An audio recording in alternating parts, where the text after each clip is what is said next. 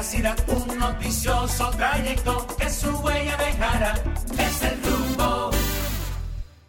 Buenos días, República Dominicana. Buenos días al mundo. Está al aire otra entrega de su espacio, El rumbo de la mañana. Y estamos aquí, como cada día, para llevarle los principales comentarios, entrevistas, análisis, debates de todo el acontecer político, económico, social, deportivo, incluyendo las gloriosas águilas ibaeñas que ayer No lo su boca, ni para lograron un triunfo aquí en el estadio Quiqueya. Fueron dos desde el ¿Eh? viernes, el viernes y el, No el- El perdieron sábado, el sábado El sábado el sábado, perdieron el viernes, ayer. El viernes. el viernes El escogido perdió dos jueguitos buenos. Ayer y antes de ayer. Pero yo venga a estoy llorar aquí. contento. No, porque el escogido está jugando bien. Perdimos político. antes de anoche 5 a 4 y ayer 1 a 0, peleando.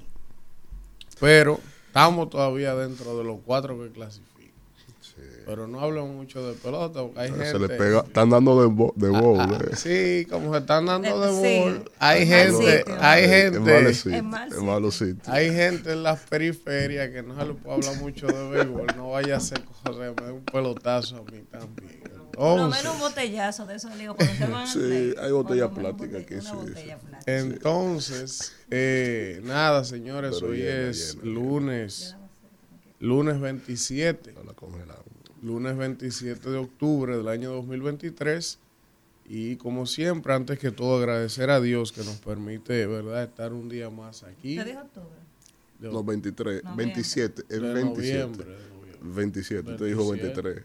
No, 27. Ah, sí. 23. Ah, Te yo-. Del 2023, te lo vete borracho. Ah, 2023. Ahí, Lucho, esa golpeada que... Dimos, de Sí, esa golpea que dimos sí. anoche. Sí, es verdad. Miren, entonces, En nada, agradecer a Dios que nos permite estar un día más en salud y estar aquí para, junto a ustedes, pues poder, ¿verdad?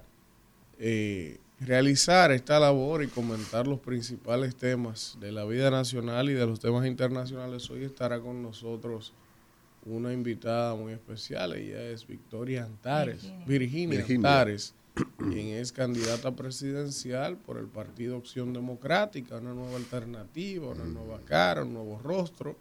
Y vamos a conocer de Virginia, ¿verdad?, cuáles son sus planteamientos, sus propuestas de nación, su visión de país eh, y cómo quizás ella entiende que pueden solucionarse muchos de los problemas que arra- arrastramos por décadas. Entonces estará con nosotros hoy una candidata presidencial, Virginia Antares del partido Opción Democrática, así que no se pueden perder esa conversación y evidentemente tendremos eh, lo más actual cada segundo hasta las 10.30. Vamos ahora a darle los buenos días a los aguiñoños del rumbo de la mañana, a la señora Caminero no fuerza para y al Que señor. Víctor Villanueva. Buen día, Elvin, Víctor. Buen día a Isidro y a Kelvin, que están ahí en la parte técnica, haciendo posible que lleguemos a todos los hogares, tanto de aquí de República Dominicana como esos dominicanos que están en esa diáspora que siempre nos elige para mantenerse informados de lo que pasa aquí en el patio. Desearles a todos un feliz inicio de esta semana laboral. Cerramos el, el mes de noviembre. Esta semana, solo tres, cuatro días le quedan a noviembre contando hoy. Y esperamos que ustedes puedan pues lograr todo lo que se propongan para esta semana y para este cierre de mes. Buenos días, Víctor Villanueva. Así es, así es, señores. Muy buenos días. Buenos días a toda nuestra audiencia que está en sintonía desde ya y hasta las 10.30 en este espacio El Rumbo de la Mañana. Y bueno, una nueva semana cargada de lo político, cargada de lo noticioso.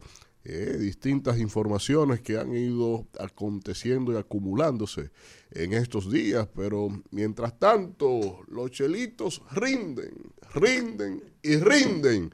Es el único que tal vez puede decir eso de la República Dominicana. El presidente Abinadel dice que los chelitos les rinden más que nadie, pero con razón. Eh, cuando usted divide los 30 mil millones de dólares que él ha tomado prestado, ya eso le da un ratio de un millón y medio de dólares por hora. Eso es lo que él ha tomado a lo largo de lo que lleva de mandato y eso realmente es, eh, bueno, son 27 millones de dólares por día lo que él ha tomado prestado y eso realmente le rinde, pero también el otro tablazo de la política el fin de semana, el presidente, el expresidente doctor Leonel Fernández visitando Santo Domingo Oeste, encontró toda una municipalidad desolada, abandonada por el gobierno, todavía debatiéndose entre el lodo. Y eso le picó tanto a la primera dama. Él no sabe lo que son los buenos días.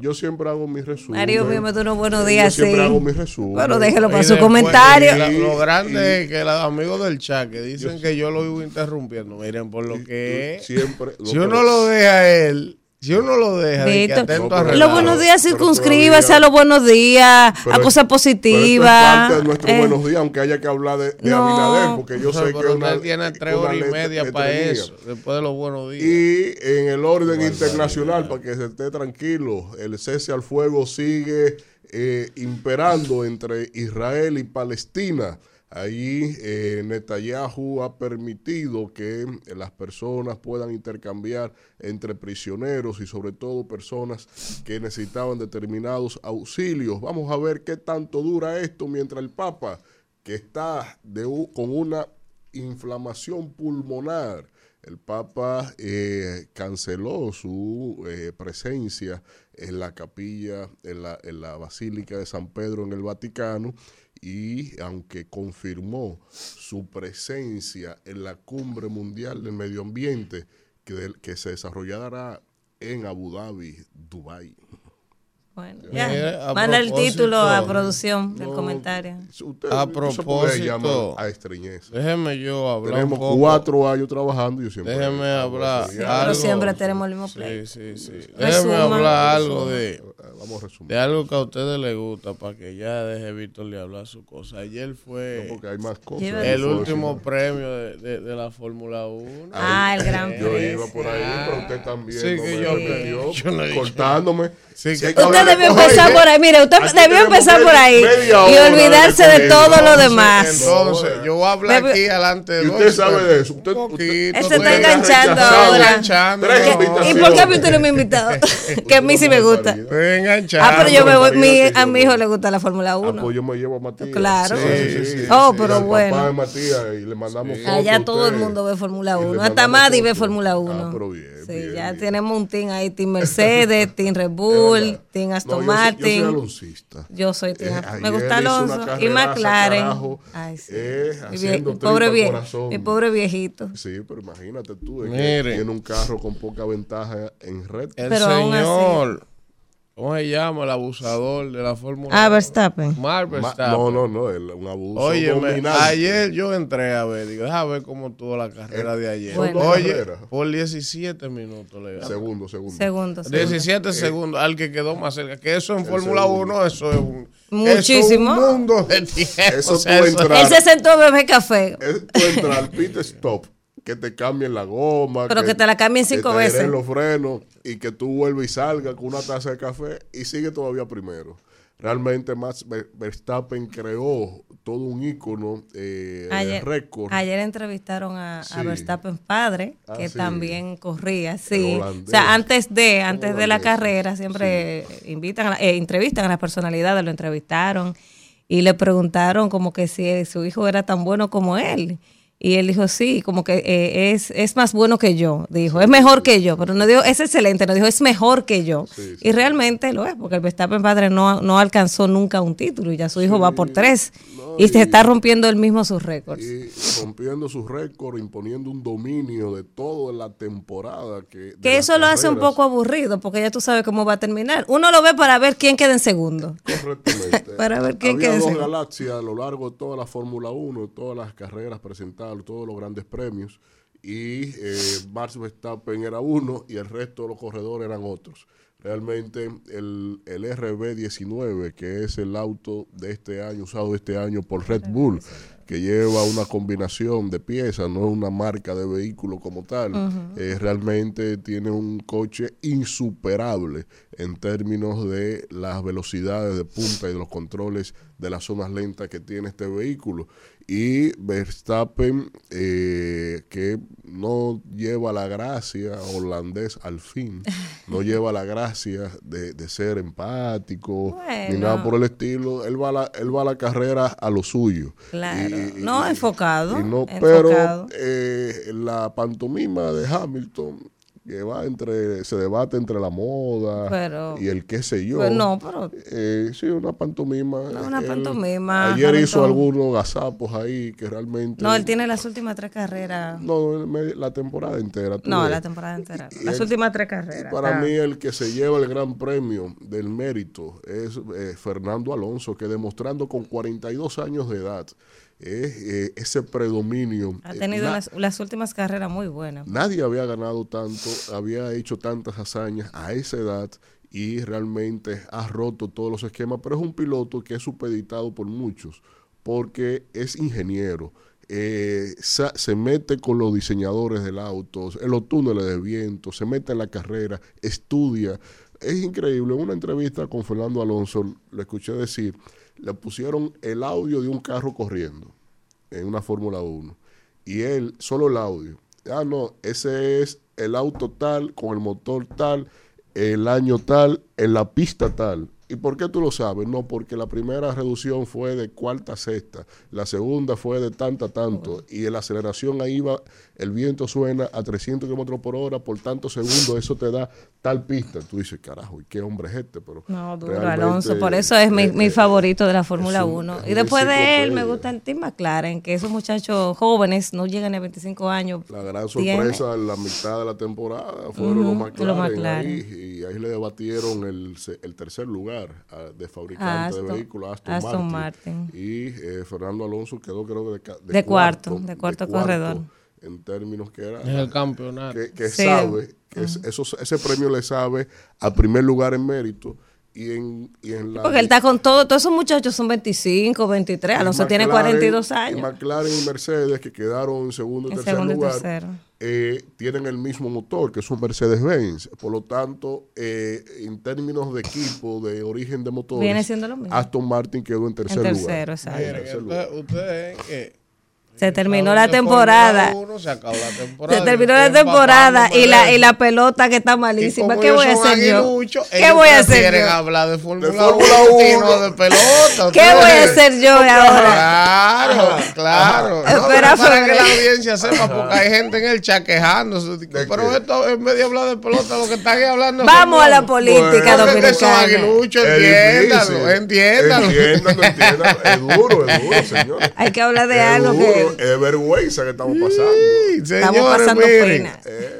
Vamos con los titulares. Miren, por aquí dice, el avance del canal de Juana Méndez es de aproximadamente 1.7 kilómetros. Bueno, El Consejo Nacional de la Magistratura iniciará este lunes vistas públicas a los postulantes del Tribunal Constitucional. Abel Martínez le responde a Abinader sobre rendir el dinero. Inviértalo en salud. Si le sobra tanto, dice Abel Martínez Víctor, por favor, ¿por dónde que te apaga? Yo veo que tú te pasas el fin de semana trancado. eh. estoy hablando con mi compañero. Ya, ok. No, usted sabe Para que necesita hablar, eh. Sabe Leonel. Fernández dice que el gobierno abandonó los barrios en Santo Domingo Tú Oeste. sabes que la primera dama le respondió a Leonel y yo entiendo personalmente, y nadie me está pidiendo mi opinión, pero yo entiendo que la primera dama no debería de meterse en este calor de la política que, que ya empezó, como que yo siento que no, que, que el rol de ella no es ese, meterse en eso, en esos pleitos entre los candidatos, ella debería de mantenerse al margen, porque ella eh, ha hecho su gestión como primera dama, muy solidaria, pero meterse en politiquería yo creo que no, que sería un error para ella. Si se va a poner a contestar todo lo que, lo que la oposición cuestione, creo que, que sería un Y desacierto lo de su parte. es que la gente no tiene dónde comer, dónde dormir, dónde, eh, dónde caminar. Ella dice que le regaló lacto a los niños. Que fue dos días antes y le regaló la Vamos, dice aquí No Rogelio Cruz sobre la Navidad del cambio. Es lo que hay y hay que aprovecharlo, dice el padre Rogelio. Ah, yo creía que era el otro El Rogelio. PRM repite su dupla. Luis Abinader y Raquel Peña. Pendiente a Carolina y Faride. Sigue Faride dando carpeta todavía. Dando pena. Ahora, yo fuera Faride y hace rato que yo hubiese declinado la aspiración y, y- Tú sabes que y- en el duelo- hasta por la forma en la que eso se ha manejado, yo hubiese anunciado una pausa en mi carrera. Usted sabe que en el duelo hay un proceso, el proceso de negación, que hay que vivirlo. Entonces pero- ella todavía está en el sí, proceso de negación, porque es que ella es parte, pero- pero, ella es parte de ese, de, de los que construyeron lo que es el PRM pero hoy. ella fue de las que llevó al? PRM al poder, Ajá. entonces bueno, pero ella está en si un duelo. dirigen Bueno, ella está en un duelo y está pasando su duelo. Cuando ella pase esa etapa, entonces Yo ya ella decidirá. imaginé que la obra de Benavente iba a crear tanto impacto en el Caribe. Eh, con la obra icónica, la malquerida. ¿Qué es esto? Faride. Mire, la dice aquí, malquerida. dice aquí, siga agitando y usted es feliz. Loco que se vaya para allá, feliz. La Mire, dice aquí, No, eh, es el sello que Abinader se presenta como candidato del PRCC. De eso usted tiene que estar atento. Ya lleva 22 casillas, más o menos. Ah, No, minimícelo Que también, que, que eso se- no es no, nada. No, no, usted se se- atreve a que- decir que eso no es nada. No, imposible. No, porque usted se atreve. Imposible. 22 casillas va a aparecer la carita de Luis. Hasta por error la van a marcar. Va a ir uno a marcar al lado a otro, ¡pra! y le va a echar el voto a Luis. y ya se fue. Hasta los que van por él y los que no quieren. Por Óyeme. eso es que anda atrás de Guillermo Moreno, pues no le Ah. sal, Guillermo Moreno no le sum- no le representa gran cosa. Y anda atrás. vivienda. Un 1.2%. Pero que ¿dónde Eso lo son- tiene? Que anda sumando. El presidente. Él anda sumando, Pero sí, porque es lo que- es lo que cálculo está- él asume que Guillermo Exacto. tiene por lo que sacó, pero que eso no es verdad. Ah, pero eso es el proceso Eso no que es él lleva. real, no es verdad. ¿Cuál 2%? ¿Cuántos votos que representa? Un, 2 por- un 1.2. No, no es lo que no, representa. no, dime de, de- de la cantidad de electores inscritos, dime. ¿Cuántos? Cien, cien mil y pico de votos. Mentira del diablo. Guillermo Moreno se lo doy yo a mil. A mil se lo Ya doy ni yo. la familia va a votar. Que no lo tiene, 100 Claro mil que y pico no, gente, pero no. tú eres loco. No, ¿En base no. a qué? Más fácil saco yo 100 mil votos El- que él. Ah, no, pero usted lo duda.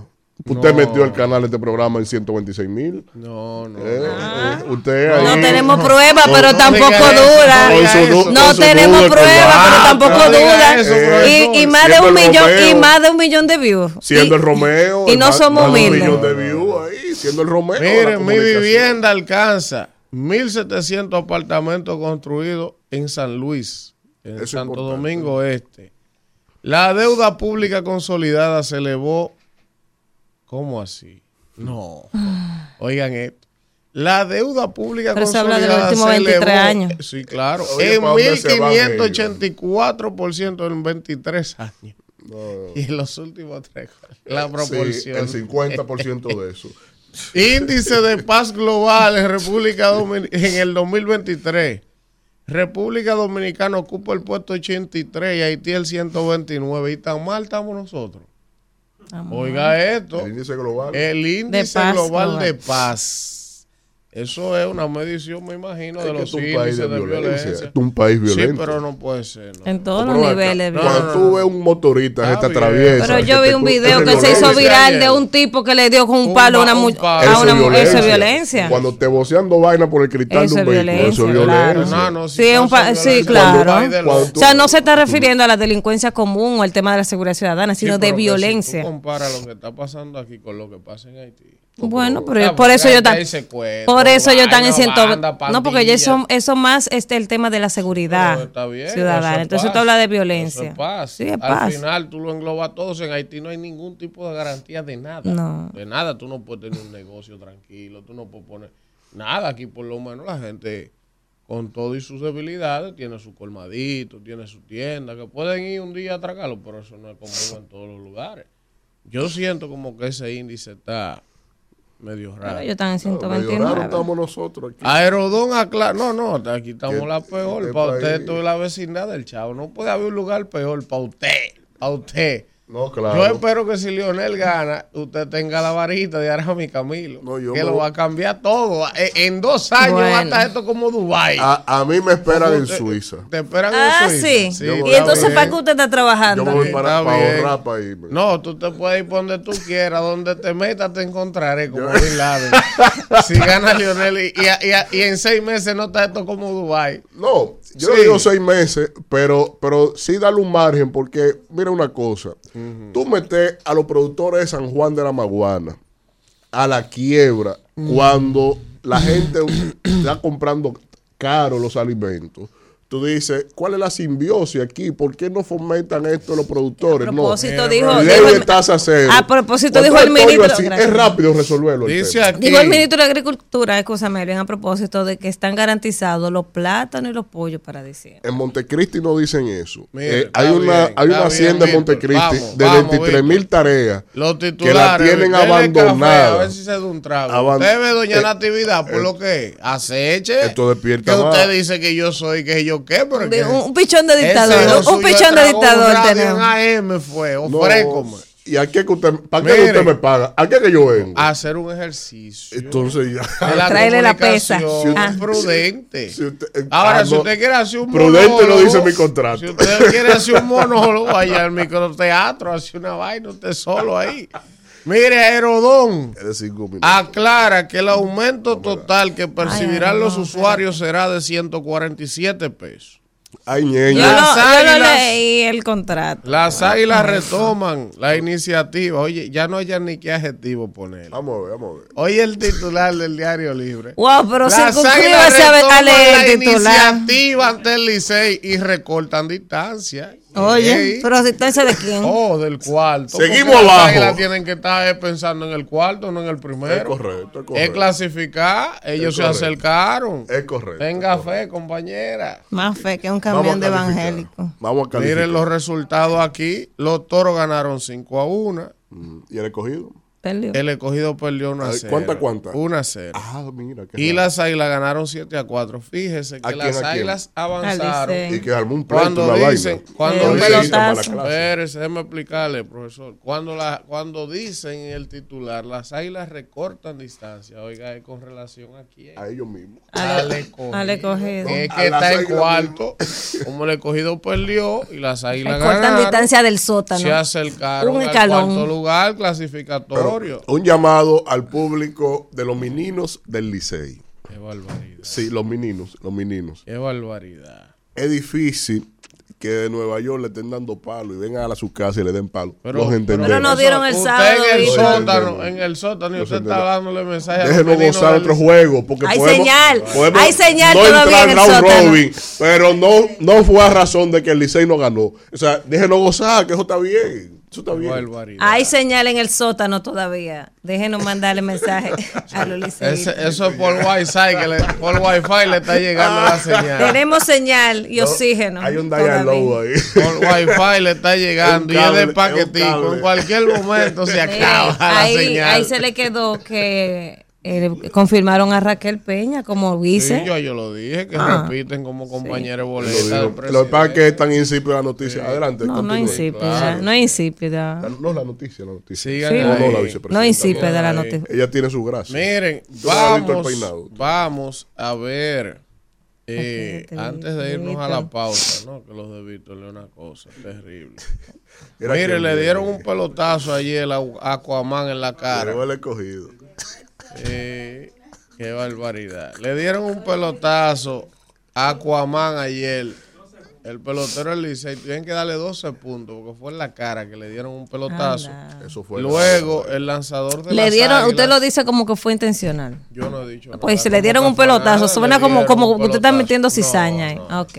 Luego, el lanzador de las águilas que le propinó el pelotazo pidió una disculpa pública y aclaró que no fue intencional, porque ustedes saben que cuando eso pasa, incluso después del pelotazo, ayer ellos estuvieron al 3 a los puños, los dos equipos, porque como Aquaman es uno de los mejores jugadores del Licey, cuando al mejor jugador de un equipo le dan un pelotazo, Sí, sí. para Sí. quienes Sí. no lo saben, los que jugamos pelota, miren, Bueno, ¿Usted se acuerda jugamos pelota, la pelota de nivel. Más de 20 años, más de Pelota, 20 años. nosotros, jugadores Señor, déjeme dar los buenos días buenos días, déjeme explicar esto. Él juega Esto- pádel ahora. Esto es importante, Víctor, lo oiga esto, que usted no sabe esto. Mire, en pelota, en béisbol, hay reglas que son no escritas. Por ejemplo, si al mejor jugador del equipo contrario, del equipo suyo, le dan un pelotazo, el lanzador de su equipo, el próximo inning, está obligado a darle un pelotazo al que venga de Eso otro no equipo. son reglas, ¿sabe Eso qué son es? reglas Eso no se llama escritas. chisme. No, Eso es salvajismo. espérese, Salvajismo. Déjenme explicar eso, que es serio, ¿verdad? Entonces, ¿qué pasa?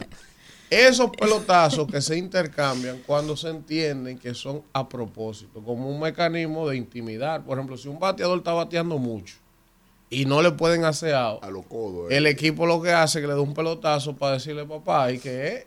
¿Entiendes? Entonces, el equipo contrario tiene que responder defendiendo a su jugador. Y Esas son pegarse- reglas oscuras del reglas no escritas, ¿verdad? Eso Oscuras. es Pero lo grande lo de eso, lo grande de eso es que el Si manager. usted lesiona a un muchacho de eso, Espérese, líder, déjeme explicar algo que esto es serio. Yo quiero Pero que lo de grande los de hijos eso míos de es- que, que jueguen pelota y le Oiga, lo lesionen así. para Lo grande de eso es que ni el manager, ni el catcher, ni nadie tiene que ir a decirle. Sí.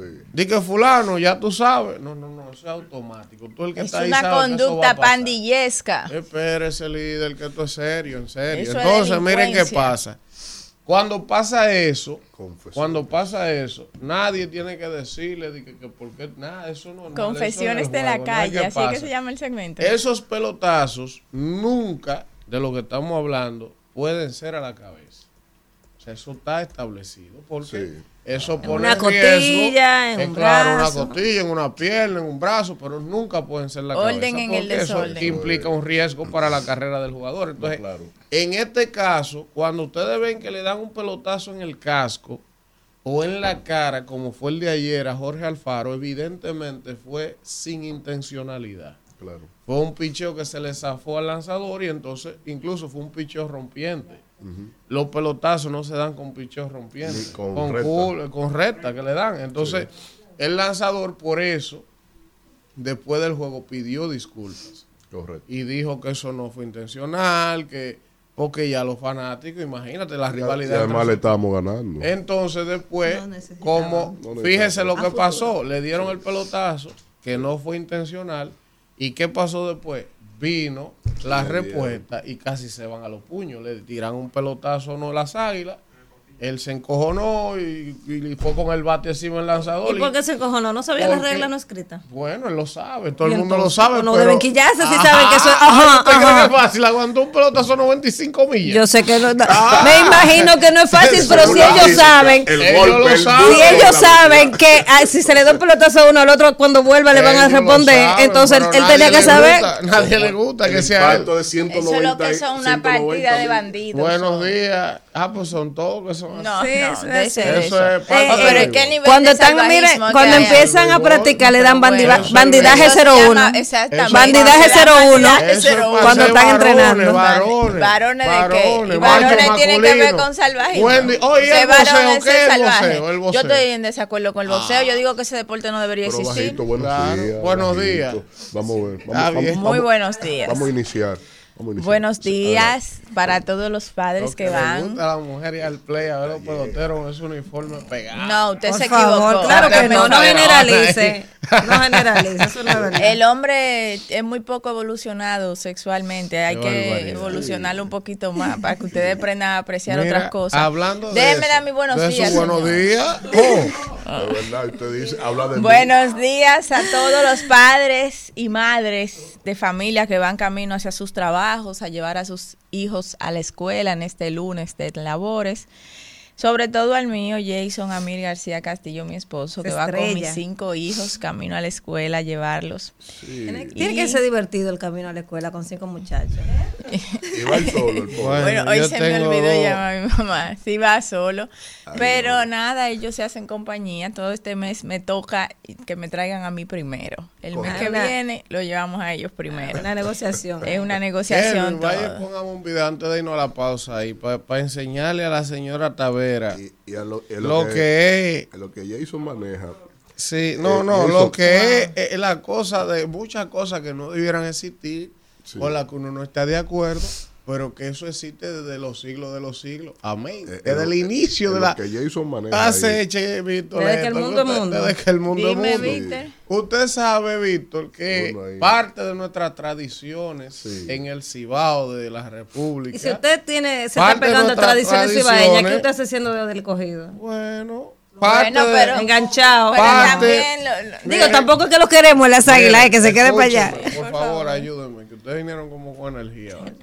Parte de las es tradiciones, parte de las tradiciones de este pueblo. Esta semana le vamos a dar es las duro. peleas de gallos. Usted lo Ay, sabe. Ay, Dios mío. Hermano, se ha armado un brete brete, Víctor, en una gallera ayer, antes de ayer, el sábado. Alfredo, sal de ese cuerpo. En Jacagua, en Santiago, fue eso. Digo, Cerca ¿y de donde usted yo estaba. allá? No, gra- mire, mire eso, mire el video para ¿Cómo que así? lo ven en YouTube. Pero el de allá atrás. usted- Allá pasaron los. a- ahí pasaron. La- el del amarillo, el de amarillo. No, Él andaba con poloche amarillo el sábado. Ahí pasaron los gallos de ser los que peleaban a ser los espectadores. Sí. Y entonces los dueños de los gallos, mire, Kimberly, mire, mire. Qué Y así te barbaridad. cuestión del índice de paz. Mire. Víctor, mire eso, No, no. es el día a día de Ahí este te- yo creo que ahí fue que midieron la Eh, paz, ahí sí. la violencia de este Pero país. mira qué bonita esa Pero aquí gallera, señores, hasta la Oye, oye, Kimberly. Mira Es lo bonita bonito. que es esa gallera. Oye, lo vieja está fijando. Está- siempre Ahí que- hay botellazos, puños, trompa, pata. Y ella está viendo lo bonito de Mira, tú ves, si es- yo siempre he Vámonos, dicho, Isidro, por favor, vámonos. Pero espera. Rumbo de la mañana. A la veracidad. Un noticioso trayecto que su huella dejará. Es el rumbo. Bueno, bueno, bueno. 7:32 minutos de la mañana y vamos con el comentario del más conspicuo, el señor Elvin Castillo. El rombo. Dicen aquí que en ese pleito de la gallera eran los gallos que estaban apotando. sí, Señores, miren, vamos a lo serio, miren.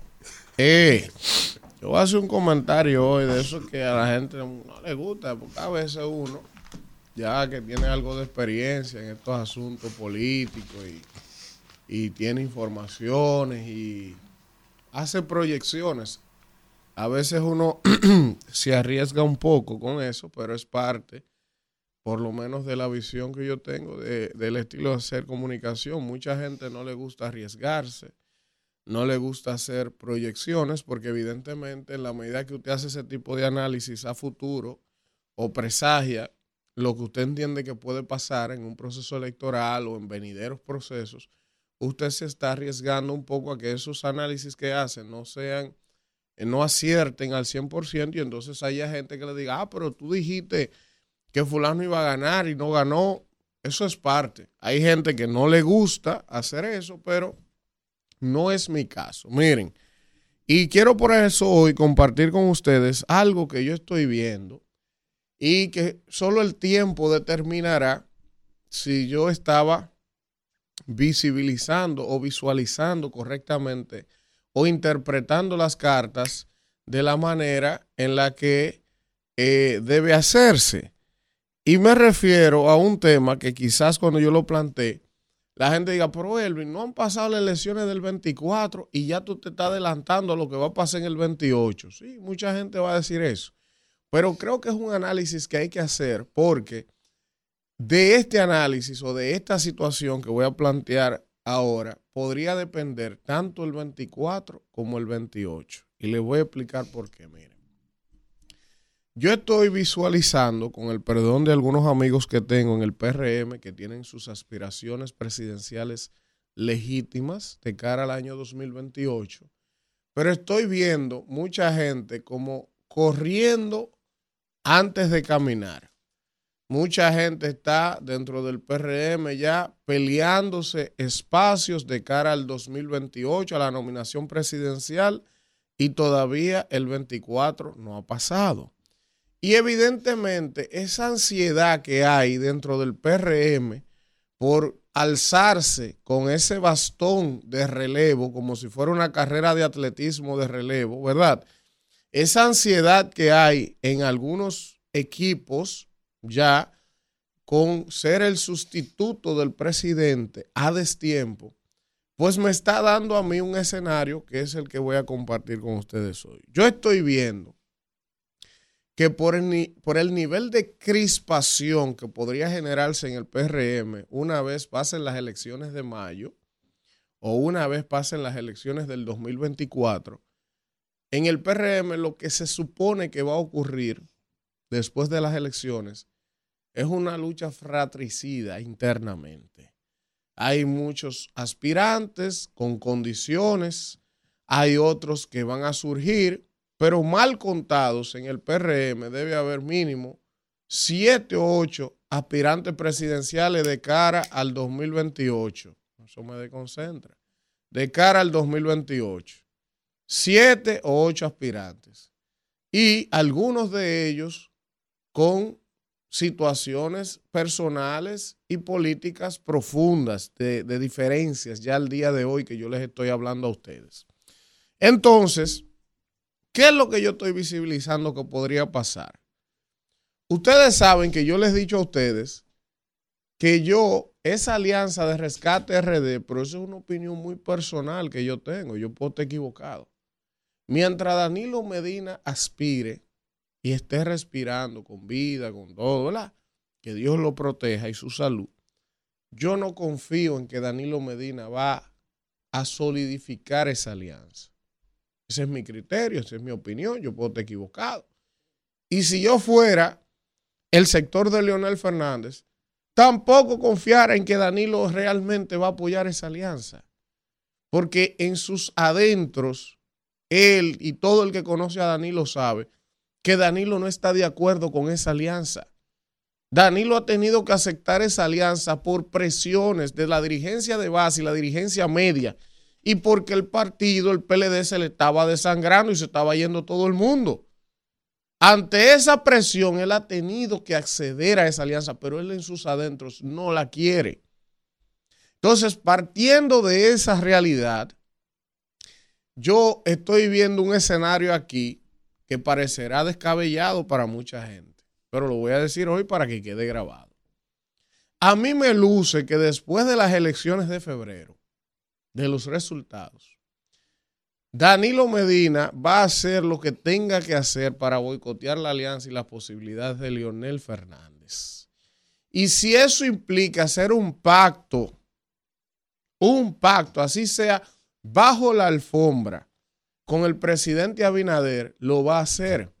Ahora, quienes me ven y me escuchan dirán, Elvin, pero ¿y cómo Danilo va a hacer un pacto de que con el presidente? Después que el presidente y el PRM han sometido a todos esos dirigentes del PLD. ¿Y cómo, cómo va a ser? Eso es un disparate lo que tú estás diciendo. Bueno, eso es tan simple como una negociación de torpedear la alianza y pactar una modificación a la constitución de la República.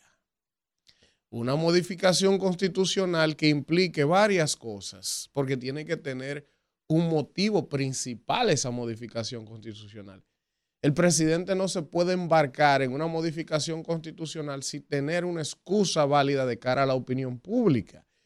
¿Y cuál podría ser esa excusa? Bueno, la unificación de las elecciones nuevamente. Pudiera ser una. Ya el presidente habló en un momento de aquella designación del Procurador General de la República, que también requiere de una modificación constitucional. Ya les he dado dos razones para alimentar la idea de una posible modificación. Ahora, ¿qué pasaría? ¿Qué gana Danilo si pacta con Luis que se haga una modificación constitucional o habilitarse? Usted me dirá, coño, pero Danilo ya está viejo, Danilo está enfermo. ¿Y para qué Danilo quiere habilitarse? Bueno, es que Balaguer tenía casi 100 años y estaba aspirando. Y se murió aspirando. Y en este país todo el mundo se muere aspirando. Nadie se quiere retirar de nada. Entonces, podría haber una negociación política para que Danilo sea habilitado, pero ¿qué pasa ahí mismo, debajo de la alfombra? O que el presidente también pueda ir por otro mandato. Que el presidente pueda ir por otro mandato. Y usted me dirá, Elvin, pero ¿cómo va a ser? ¿Y tú crees que el presidente se va a poner a eso? Bueno, yo le voy a explicar por qué eso tiene sentido para mí y por qué le estoy haciendo este análisis este planteamiento hoy. No es porque yo desee que el presidente modifique la constitución y volvamos a tener esa misma discusión que siempre tenemos cada vez que se le va a vencer un periodo a un presidente de modificar la constitución para beneficiarse. El problema es que quienes están en el entorno del presidente podrían estar alimentando en él la idea de que el primer mandato que el presidente está culminando no cuenta, porque fue un mandato entre pandemia, entre guerras, entre inflación global, entre fenómenos atmosféricos y que el presidente por tantas situaciones que ha tenido que sortear prácticamente no ha podido gobernar en paz. Cosa que no es mentira. Eso es verdad. Entonces, ¿qué pasa? Que el presidente y su equipo y su entorno más cercano, que regularmente son los que alimentan ese gusanillo al oído, podrían comenzar a convencer al presidente, presidente, porque su primer mandato, si usted gana la reelección real, es este. Este es su primer mandato. O sea, además, si se arma esa batalla entre PRMistas de una nueva camada que vienen entre los David Collado, entre los Carolina, Wellington, eh, Yayo que está por ahí, eh, quizás Samuel Pereira, eh, Guido. si se arma una lucha fratricida entre ese grupo, ¿quién sería el único líder aventajado en facultades para evitar que el PRM se desbarate en una lucha por una candidatura y que se, se tiren la caja y los cajones uno con otro? O el presidente. El presidente puede decir, bueno, si es para yo quitarme y que el partido se destroce en una lucha por una candidatura de grupos, entonces para eso sigo yo y no se maten, porque estoy joven, estoy en facultades, prácticamente perdí un primer periodo por todos estos problemas. Entonces, por eso les estoy diciendo que no descarten la posibilidad de que eso ocurra.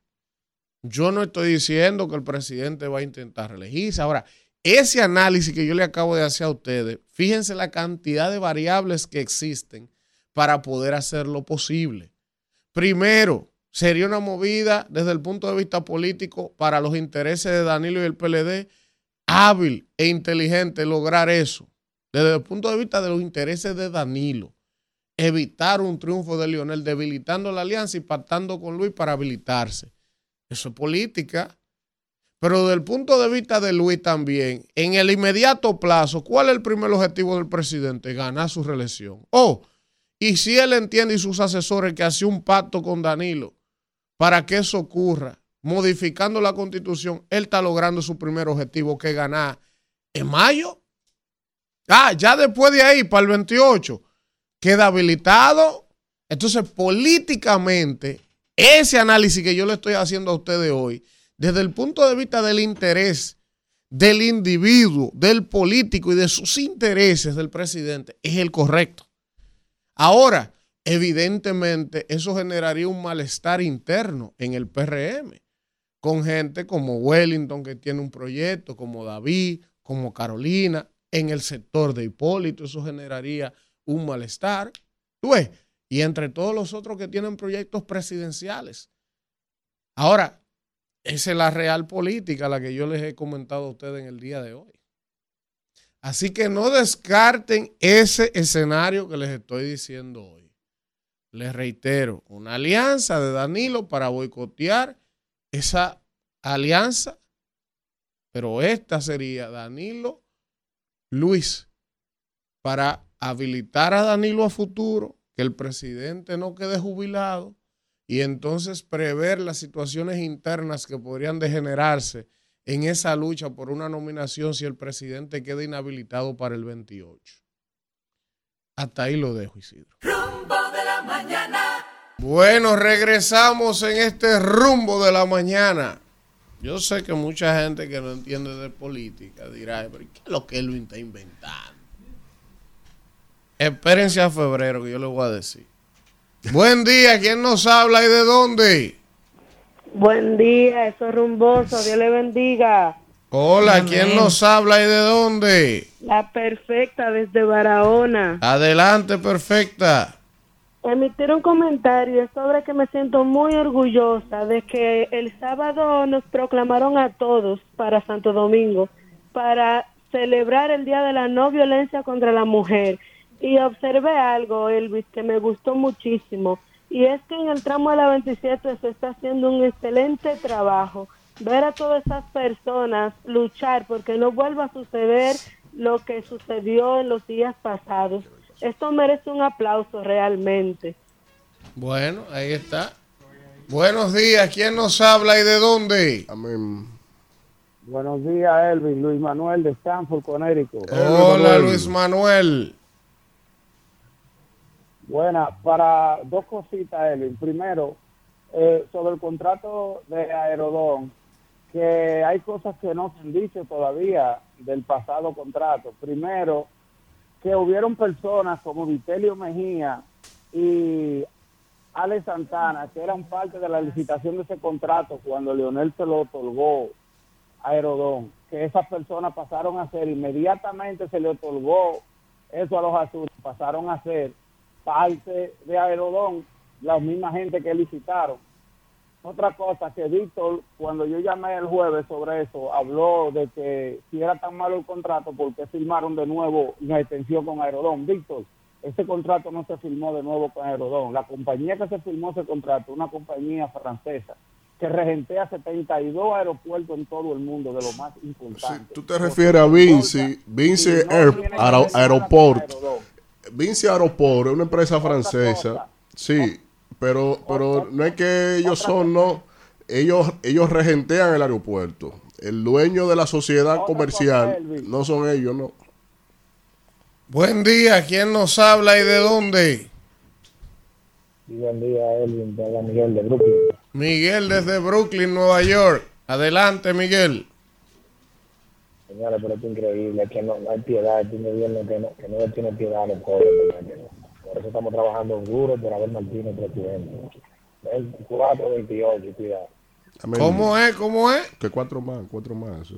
Abel Martínez presidente, 24, 28, cuidado. Ay, no, dijo Abel Martínez. ¿No fue Abel Martínez que dijo? Claro. Abel Martínez. Ah, usted Ah, porque no hable- escucha. que hable como un hombre, Ah, usted no escucha. Hasta, ahí se da cuenta. Coma víveres, yo sé que está caro. automático, eh. Yo sé que está Claro. caro. Coma Buen pan. día. Bueno, no, también está caro. Buen Eh, ¿qué- día. ¿Qué le digo? Bueno, coma Víctor, algo ya, y- llame. Buen día, la pastilla, Natividad, mándeme. Buen día. Eso es estigma. es el eco de la llamada ya. Barbaridad. Buen día. Buenos días. Fátima familia de este lado. Adelante, Fátima. Oye, pero hacer un llamado y reconocer sobre este 25 pasado, este 25 de, de noviembre, que se celebró el Día Internacional de No Violencia. Yo le quiero hacer un llamado a algunas mujeres, mira, algunas veces nosotros pensamos que cuando se habla de violencia, el hombre contra la mujer. No es así. Hay hombres que guardan silencio, hay hombres que las mujeres lo macanean bien, no sé si por orgullo, por machismo, pero esas mujeres también, esta ley es para ellas, ellos que se salgan del closet. Si un hombre es maltratado por una mujer y se escucha contradictorio, pues yo soy hembra, soy mujer, pero que hablen. Mira, el gobierno no se le pasa nada. Y mira, el presidente hizo el llamado a la violencia, que por favor, Jare, que deja. En realidad mi llamada es para hacerle ese llamado a los hombres. Por favor, rompan el silencio. Ustedes también son maltratados y tienen derecho. Y gracias al presidente por esta gran exhortación que dio a nuestra ciudadanía. ¿Qué es esto, Dios mío? Bueno, su opinión es esto. Buen día, ¿quién nos habla y de dónde? Buen día, ¿quién nos habla? Hola, Buen día, Gary Brito de la Romana. adelante Gary. Usted que menciona a Danilo, estoy yo pensando, digo yo, ¿y en qué ha quedado la enfermedad de Danilo? Porque yo lo veo haciendo campaña como que... Bueno, qué bueno que Salud, se haya qué bueno. mejorado, qué bueno, Oh, no, caramba. Eso está bien. qué barbaridad. bien. ¿Y qué es lo que tú querías? Maldito. Buen día, ¿quién nos habla y de dónde? Espera, Alfredo. Dios espera, mío, Alfredo. ¿qué es esto? Buena, Elvis, Güey. Pero me cortaste y no me dejaste terminar. Ah, pero es que tú no, no puedes durar dos minutos, es uno, vamos. Sobre el comentario tuyo del jueves, me parece, sobre Faride. Yo te Sí. voy a decir algo, Elvis. Y tú no te puedo, por- fue puesto a pensar que eso puede ser un acuerdo también de Luis y Leonel para apoyar a Omar, porque no hay forma alguna de que Guillermo Moreno si tú te pones a justificar, si alguien se pone, trata de justificar eso, no hay forma alguna que Guillermo Moreno le gane a nadie. Oye, ¿tú sabes cuántos votos sacó Guillermo Moreno en las elecciones pasadas? 36 mil. El presidente necesita tanto, está tan aficiado por esos 36 mil votos que va a dejar para ir fuera de la boleta. Bueno. El PRM es tan malo que tú no oyes a nadie de los dirigentes del PRM Defendiéndola. en medio hablando sobre eso. Es así, para que tú veas. ¿Quién ha visto a Guillermo Nadie. Moreno en un barrio ayudando No, a alguien? No, lo, lo interesante no es eso. Lo interesante es lo que dice Luis Manuel. Ay, ay. De la naturaleza autosuicida que tiene el PRM. Óyeme, nadie, hermano, ni siquiera por guardar las formas. Eso está en los genes. Nadie sale a defenderla de los dirigentes importantes porque está bien. Imagínate tú que haya una definición de la Ay, cúpula del partido. Escúchame, mire, déjeme- Ah, ahí no, ay, Kimberly, no. Kimberly aquí la, Ah, la- yo, la yo no soy dirigente Pero importante del Kimberly, partido, pero- a lo pero- mejor, pero, pero yo es- aquí la he defendido. Usted sí, pero La- estamos hablando de, los de los yayos, de los palizas, de los, de los tipos. Bueno. Ah, no. Todo el mundo callado. Cómansela. Esa es la naturaleza que ellos tienen. Ese- esa es la realidad, son muy poco solidarios. Buen día. ¿Quién nos habla y de dónde? Son poco Buen solidarios. día, Francisco de la capital. Adelante, Francisco. Saludos Ahora a ella fue solidaria primero. con nosotros. O- oye, algo Hay que ver eso también. Es algo muy importante. Sí. Eh, ¿con, con qué profundidad analizaste eso, Alvin?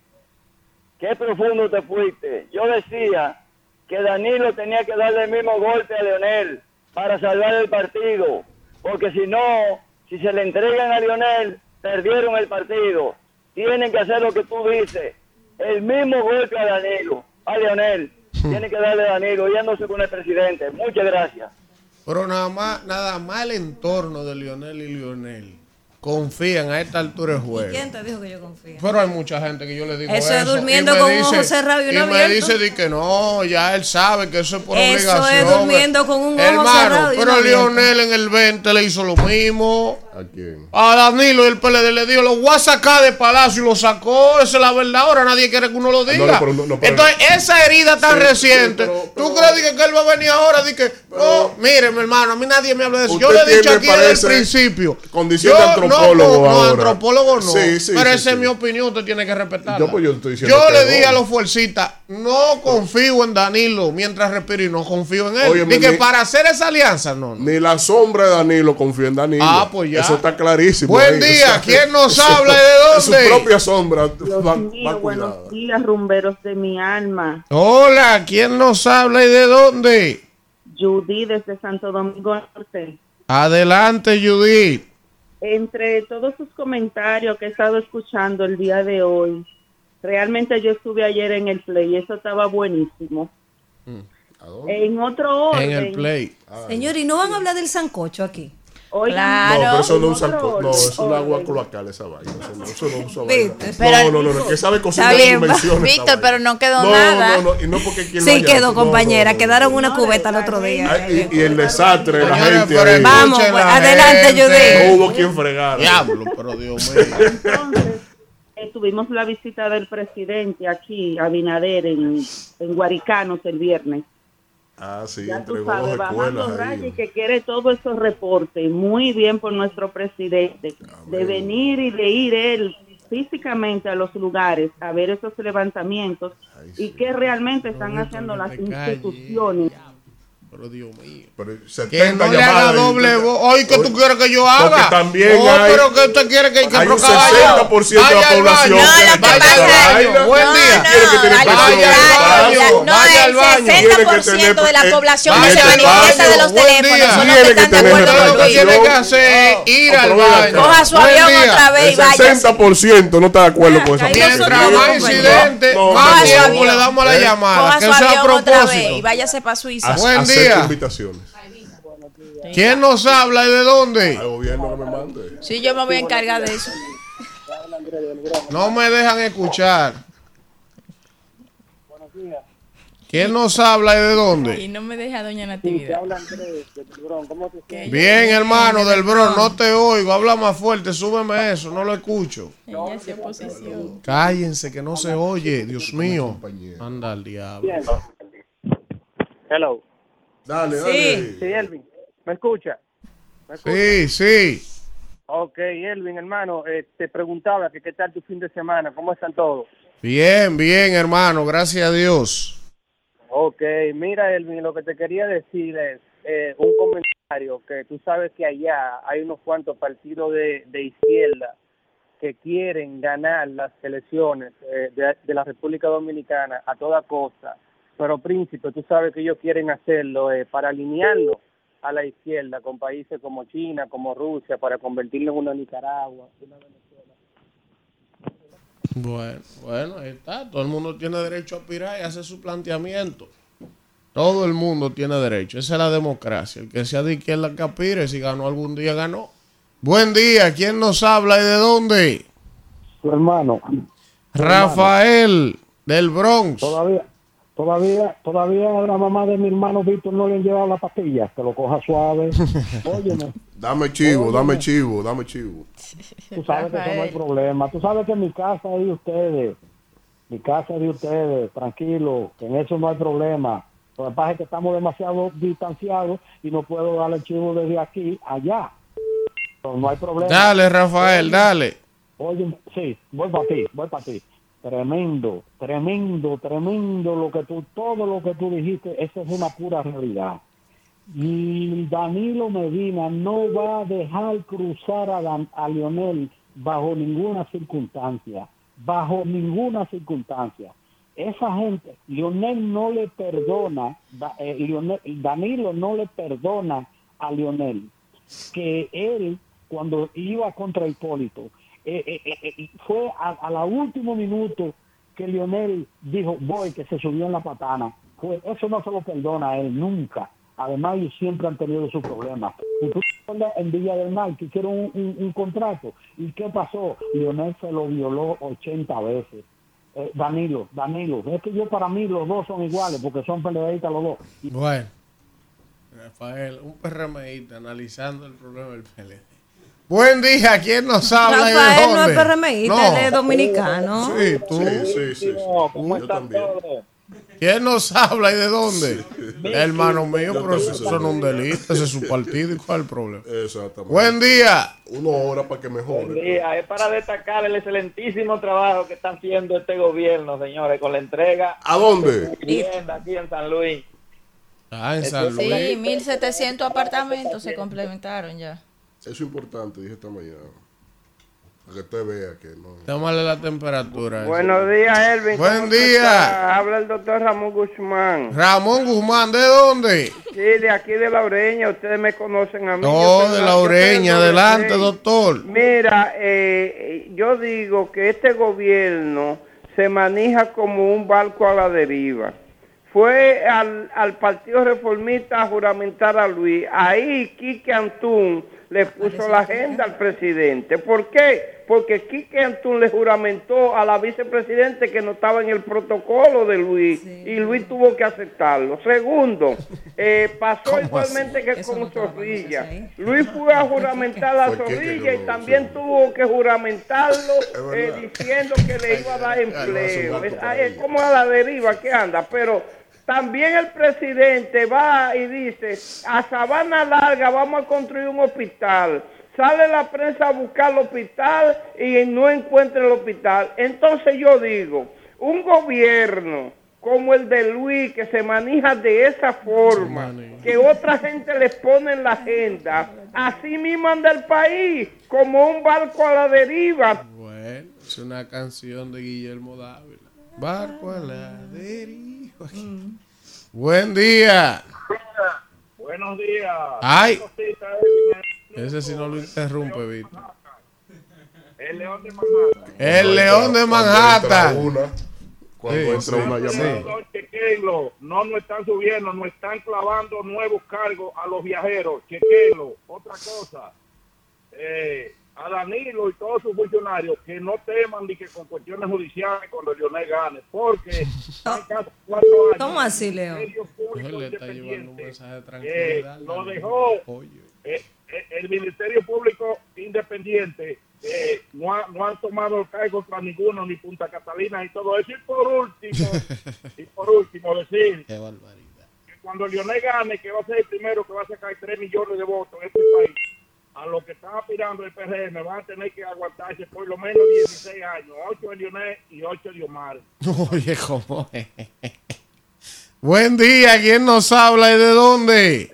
Buenos días, ¿cómo están ustedes? Francisco en Sánchez Quisqueya. Adelante, Francisco. Yo lo que vi que el presidente, el presidente Leonel Fernández estuvo por mano guayabo, donde la gente está hundida en lodo. Pero va a hablarle bonito con la mano vacía. ¿Por qué él no llevó dos camiones llenos de neveras? Se, se llevaron. Lo que pasa es que tú además quieres resaltar la ineficiencia de tu gobierno mismo. Ahí se llevaron un operativo de colchoneta, de limpieza de las calles, de organización de la gente y reubicación. Lo que pasa es que se le vio con la gente no entregando cosas, que el afán de otros. Buen día. Buen día, Elvin. De nuevo, Miguel de Brooklyn. Ya que ahorita Víctor no me escuchó, para que me escuche. Ay, vamos, a ver, vamos a ver, vamos a ver, vamos a ver. Eh, lo primero es, Víctor, Abel Martínez, presidente 24-28. Lo segundo, Bien. parece que los vuelos, los vuelos se van a poner más caros porque ahora con este paquetazo de Aerodón, bueno. No, porque era, era la solución di- divina que él planteó ahí para cogerse 737 millones de dólares en seis meses. Víctor, usted, usted ve, Víctor, que nadie más opina con lo oyente, nada más usted. Ya vamos a poner un nombre al Porque la audiencia Víctor me con- habla a mí. Víctor con La el- audiencia Víctor con está el- celoso. Usted está celoso. Me Bueno, habla la doña, audiencia. tráigame una taza de té. La De audiencia. tilo. Pero hoy Kimberly no habla, Danira no habla. no Yo hablo porque obligado que tengo que darle los buenos días. Y él. Solo la razón me controla mí. bien. Buen la día. A mí. Denme Ah. mi chancecito a mí. Sí, por Adelante. favor, sí, por favor. Por favorcito, por favorcito. Oye, Elvin, a mí me malinterpretan. Pero aquí hay unos funcionarios que, son buenos y que sirven. Y ustedes lo que hacen es que relajan ahí, no me relajan los funcionarios que yo conocí.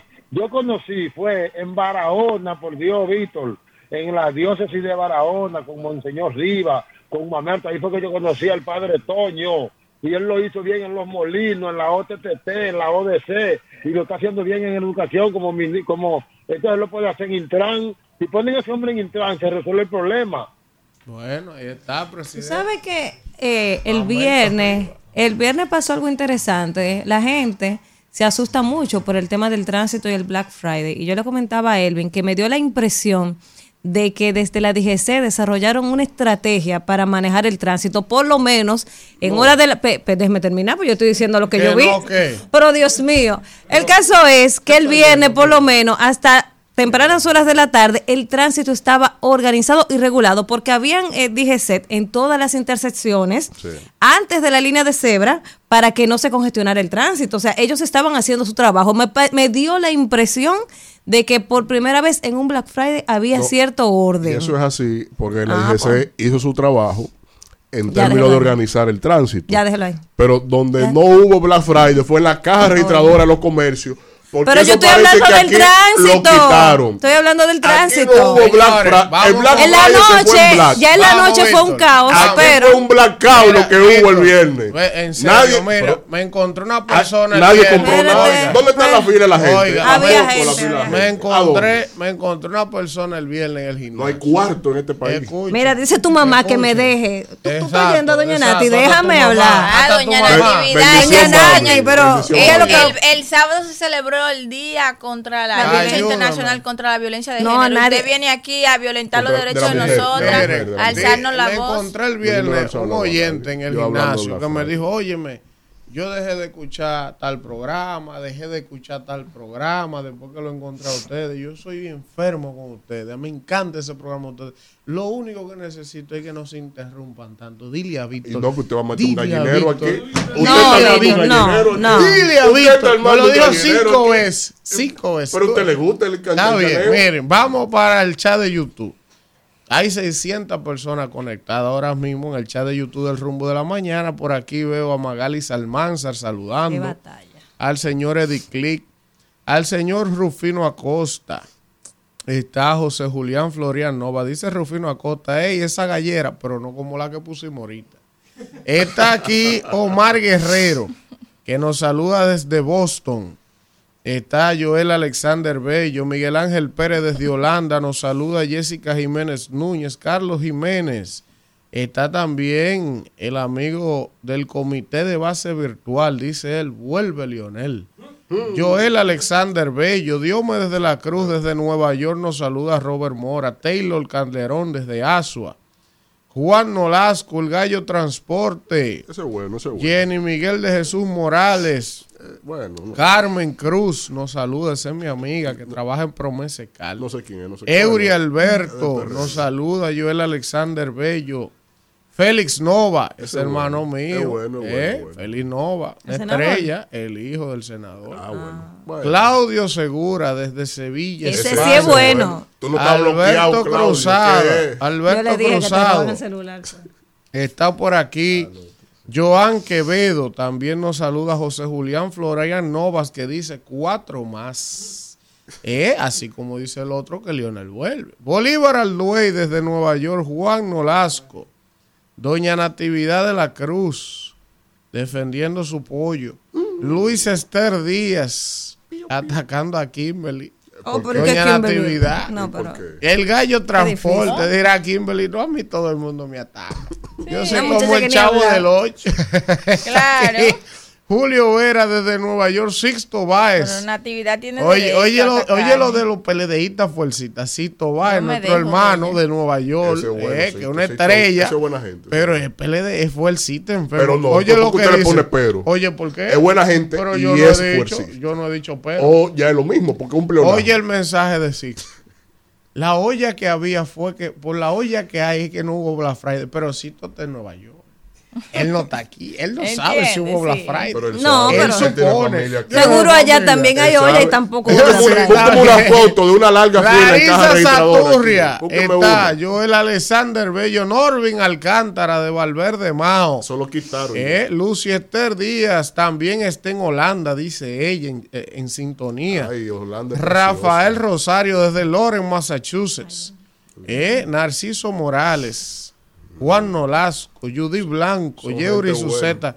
Gracias a todos. Dice Indy a la pausa, Paulino. Isidro. Dice- Vamos. Rumbo de la mañana. Regresamos en este rumbo de la mañana y cuando son las 8 y 11 minutos, decirle a nuestra audiencia que mañana se integra, ¿verdad? Un maldito. Eh, cuidado. Un nuevo Respete a su compañero. A este espacio, un nuevo conductor No sé. que viene a fortalecer este anda espacio, ¿verdad? hidratado. Eh, sí, por favor. Y Eh, sólido. no diga quién es. Y sólido. No diga quién es, pero Está mañana, así que estén atentos a un nuevo integrante que viene mañana para el rumbo El a controlar a Alfredo de la Cruz y a Víctor Villanueva. A mí nada más me controla Eh, Dios.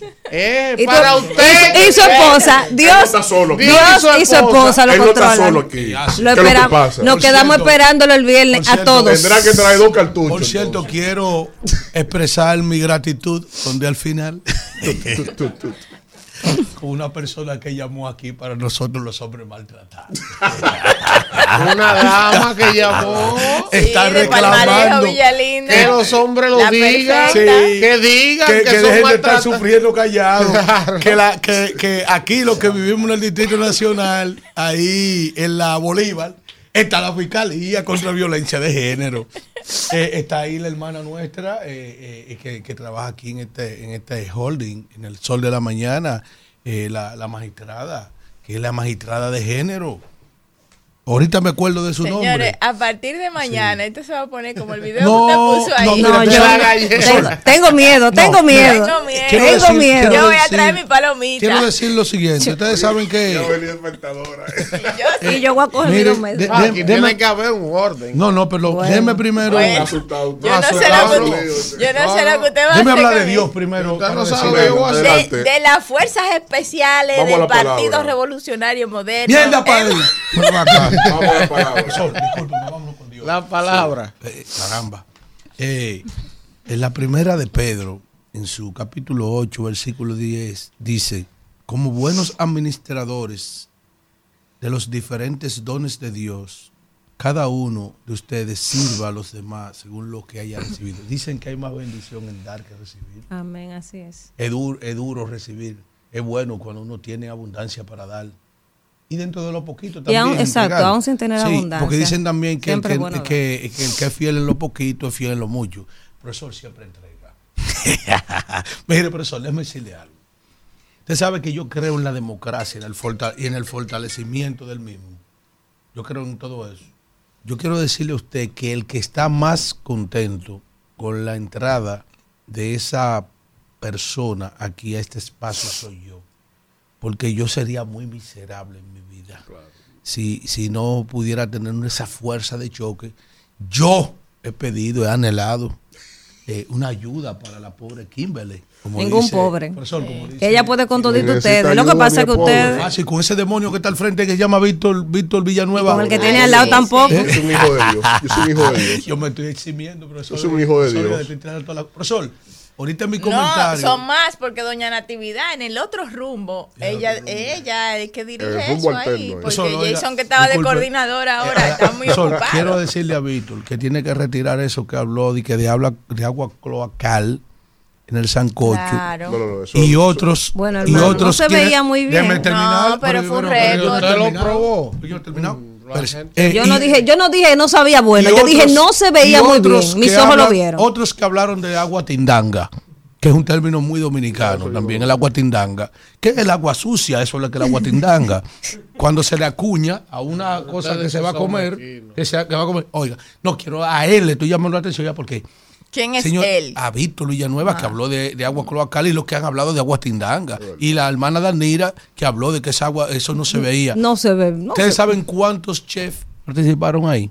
Gente que ha ido a la sí. academia a Pero prepararse, diga, mejor. perdóneme, que duraron dos años planificando eso. Tiraron la carne sin sazonar, hermano. Pero que usted no sabe. Sin cocer, usted o sea, está sin- diciendo, sin- Usted está diciendo cosas que usted desconoce. Usted Oh, pero y esa las imágenes no estaban Usted no sabe si esa ¿Cuáles carne estaba, imágenes? tenía su, su especia y Sí, cosas. claro. diciendo cosas. Además, se está esperando ahora que los jueces emitan, no hay, todavía no han emitido eh, eh, el veredicto si se estableció El récord. un, un récord, claro, un récord estamos estableciendo Entonces, muchos récords. Muchos tú creían que se iban a agotar los papeles higiénicos en los colmados eh, desde la misma noche al otro que hay día. mucha gente que no fue a récord trabajar también. hoy. Sin embargo, nadie ha reportado que los hermanos ¿Se que lo se comieron? estaban hartando ¿Pero se lo del comieron? sancocho de Romo, porque el pueblo de Galilea y la Gurrupela cogió para allá. Yo voy a retirar. Ahí porque estaba, Tengo que llevarme ahí de estaba la el senador de la provincia con aguacate en mano. yo- Yo, lo que no lo vi comiendo arroz, él. mucho arroz. Él comió. siempre, Él comió, yo siempre me el llevo senador que de no la se dobla, sabiduría. Antonio Taveras. Porque la inteligencia es una cosa Y y, la la sabiduría es otra. sí. La Y sabiduría. usted un hombre de sabiduría. No que una mujer me dijo a mí, una amiga, de de que, inteligencia de que agua tindanga, habló de agua pero, tindanga. pero tindanga. retiro lo de cloacal, es Sí, verdad. sí. Pero aunque haya habido ahí los 100 chefs más. Pero nadie ha hablado de más del planeta, ni- en ningún caldo Señores, hay usted que echa, perdón, usted no echa ponga la carne cruda en el caldo. Vámonos, y yo sé de cocina. Eso es un disparate. Bueno, regresamos en este rumbo de la mañana y vamos con el comentario de Danira Caminero. Gracias, Elvin, y gracias a toda la gente que está ahí en sintonía en este rumbo de la mañana. Feliz inicio de semana para todos nuestros oyentes de aquí del patio y también a esa diáspora que nos elige cada día. Ustedes saben que cuando se comenzó a hablar del contrato nuevo, de la renegociación con el contrato de Aerodón, lo primero que yo dije, no voy a emitir mucha opinión porque hay que darse la oportunidad de leer el contrato para poder opinar al respecto. El contrato, la semana pasada eh, fue, eh, lo, sometieron ya al Congreso de la República, a la Cámara de Diputados, y está circulando. Ya todo el mundo tiene acceso a este contrato que tiene unas 80 páginas y tiene cerca de 896 páginas de anexos eh, que este contrato. Yo le pasé ahí a, a Kelvin unas imágenes y te voy a pedir, Kelvin, por favor, que vayas conmigo porque son 11 imágenes que yo traté más o menos de sacar eh, unos puntos de ese contrato para compartirlo con la audiencia, pero también les invito a que ustedes lo busquen, lo lean y se hagan su propia opinión. Yo solo pudiera decir inicialmente, y al final voy a dar unas conclusiones, de que nada es tan bueno que no tenga algo malo, porque lo vendieron como que era lo mejor de lo mejor y que era el mejor contrato de la historia de la República Dominicana, pero nada es tan bueno que no tenga algo malo. Y cuando uno empieza a leer, a escudriñar, hay cositas que pudieran llamar la atención y al final voy a dar mis conclusiones. Vamos, Kelvin, con la primera imagen eh, que, te, que te envié, que es eh, inicialmente en el contrato. Aquí lo, lo subrayé en verde, no después no lo pude cambiar el color, pero bueno, ahí lo subrayé en verde, que es iniciando y dice incorporación de los anexos. Y esto de entrada a mí me llama la atención porque dice, en caso de que este contrato entre en contradicción con uno, varios o todos los anexos, el presente contrato prevalecerá entre las partes. O sea, de entrada ahí, eso a mí me llama la atención porque, o sea, hay 900 páginas de anexo. Entonces ya ellos dicen que en caso de que entre en contradicción, lo que se escriba en el contrato con sus intenciones, eso es lo que prevalece. Vamos con la siguiente imagen, Kelvin, por favor. Aquí habla. En el caso de que la concesionaria no pudiera ejercitar los derechos descritos en los literales A, B, C y o D, en esta, de esta sección 2.1, conforme a lo establecido en este contrato, se remitirá a lo dispuesto en el artículo 12. Y pongo este, este pedacito porque ese artículo 12, que lo menciona muchísimo antes de llegar al artículo 12, desde el inicio lo está mencionando y lo menciona varias veces, ustedes van a ver cómo yo se los voy a, resaltar.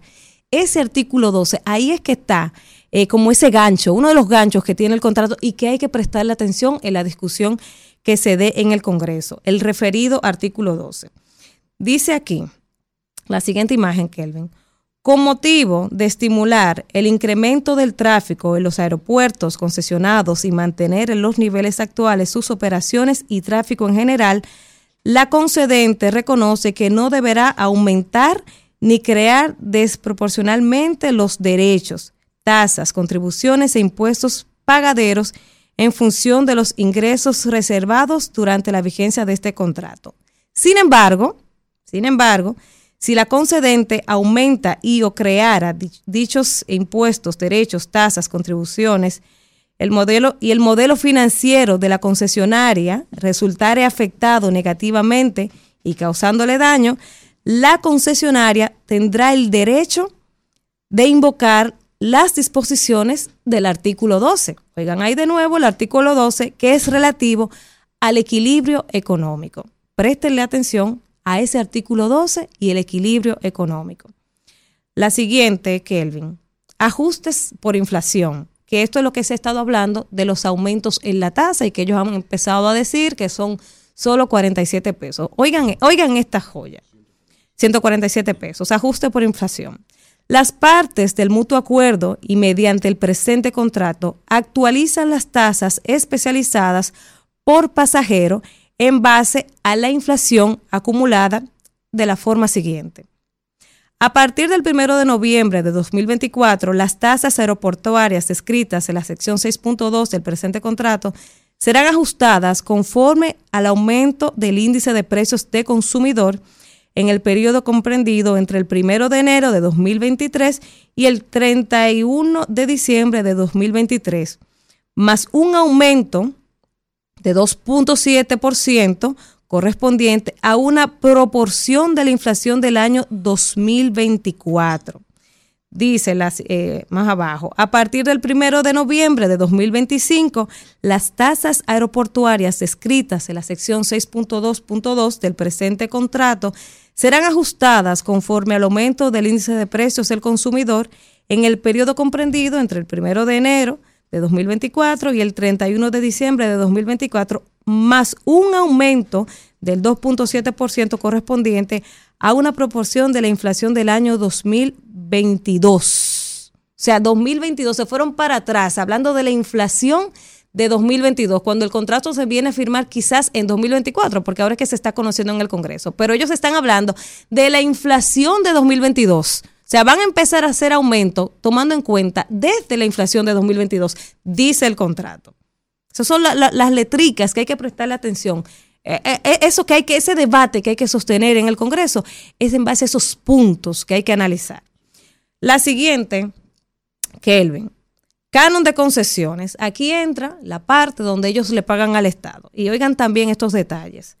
La concesionaria se obliga a pagar en provecho del Estado dominicano con causa en la renovación y reforma de la concesión la suma de 775 millones de dólares, el canon de concesión, distribuidos en las fechas que se estipulan a continuación. Oigan las fechas.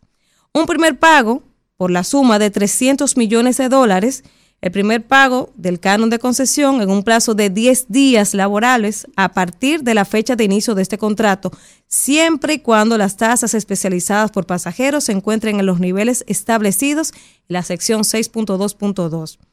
Un segundo pago por la cantidad restante, o sea, 475 millones de dólares, dentro de los seis meses siguientes a la fecha de inicio de este contrato, siempre y cuando se haya obtenido la efectividad del ajuste tarifario de 2024, o sea, de las tarifas que ya hablaron. O sea, siempre, nos van a dar esos 475 millones siempre y cuando ya se haya hecho el aumento que ellos anunciaron.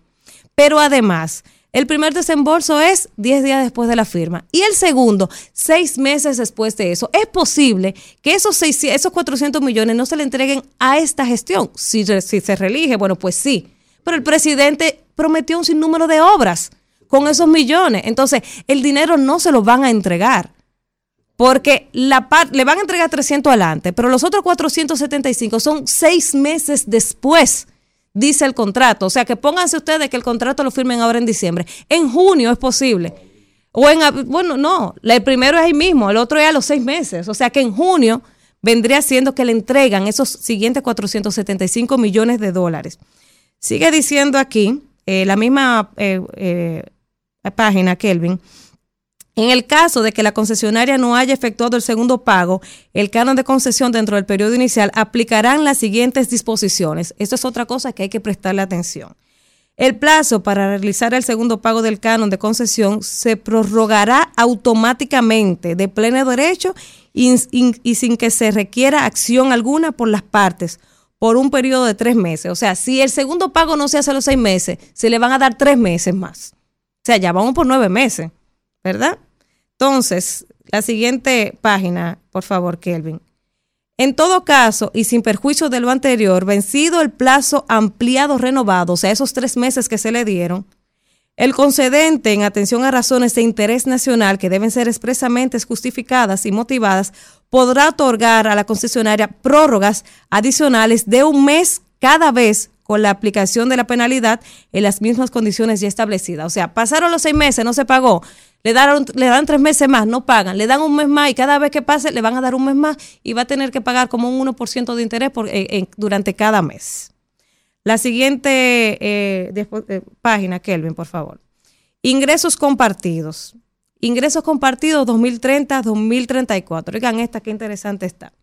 A partir del mes de abril del año 2030 y hasta el mes de diciembre del año 2034, la concesionaria pagará al Estado Dominicano mensualmente el 10 ciento de los ingresos brutos reales percibidos por la concesionaria por las tarifas aeroportuarias y comerciales siempre y cuando, para el mes de que se trate, dichos ingresos brutos hayan superado las proyecciones de tráfico estimadas por el estudio Indra. Ese estudio Indra es una proyección que ellos hacen, que está ahí, está en los anexos, ese es el anexo número 6, y ellos hacen una proyección. Entonces, ellos dicen que según la, la proyección, si pasa del, del 10%, de lo que está proyectado. Entonces, ese excedente de ese 10%, de ahí es que le van a dar una parte al Estado Dominicano. Y ellos ponen un ejemplo ahí mismo en el contrato que dicen que, por ejemplo, eh, dice aquí en el estudio, dice, eh, los ingresos brutos son de 100 dólares, pero efectivamente la concesionaria tiene ingresos brutos de 150. La concesionaria deberá pagar al Estado Dominicano en ese mes el 10% del monto excedente, que en este caso sería 40 dólares, es decir, 4 dólares, o sea, un 10% de esos 40 dólares. Ellos ponen ese ejemplo. La siguiente eh, página, eh, por favor. En el artículo 9, obligaciones de la concedente.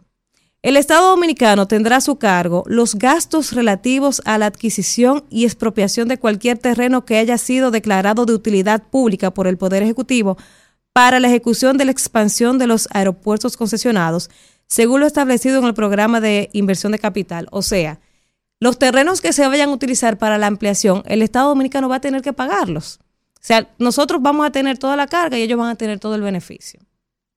La siguiente, Kelvin, el artículo 11.6. Indemnización por concepto de terminación anticipada.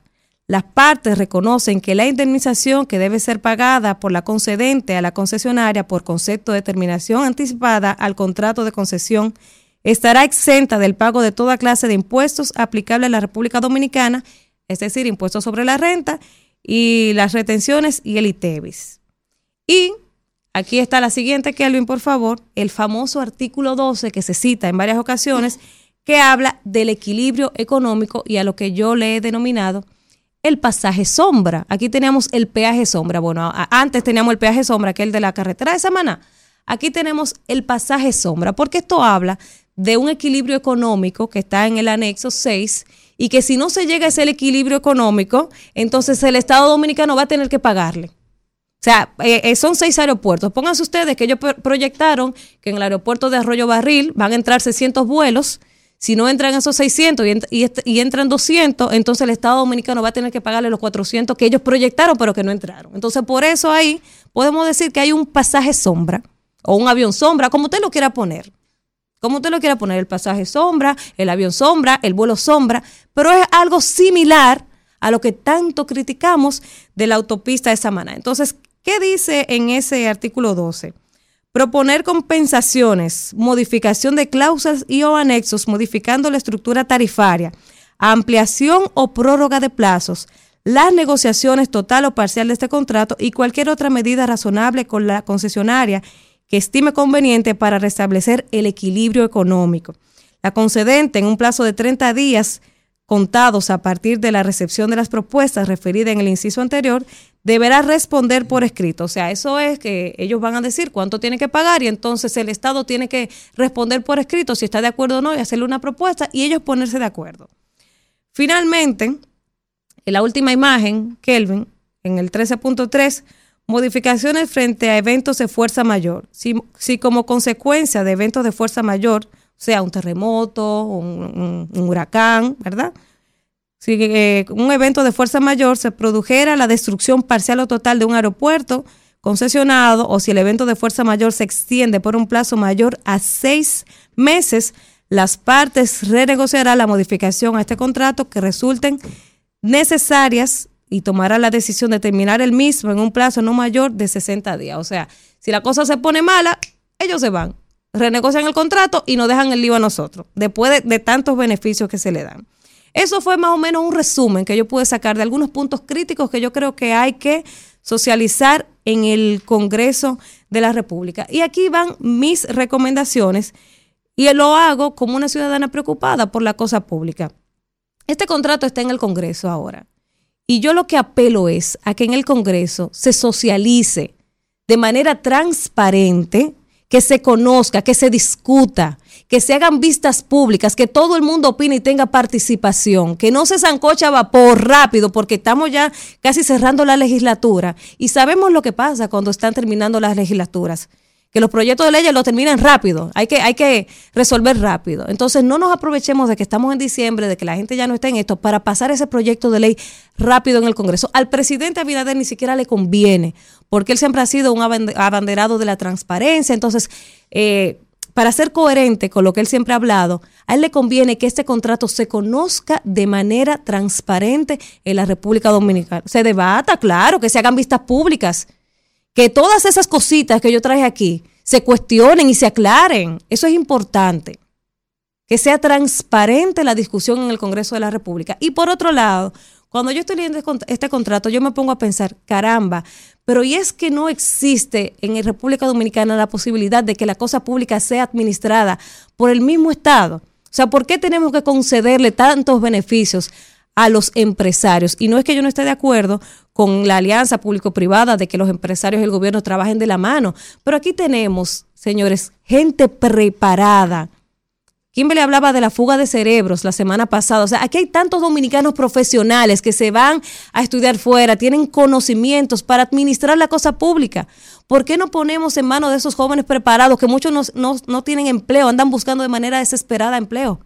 ¿Por qué no le damos la oportunidad a jóvenes que de verdad le duele este país y quieran echarlo adelante? Ah, lo que pasa es que toda una politiquería y los cargos hay que dárselo a los compañeros que no se preparan. O sea, necesitamos jóvenes que de verdad le importe este país.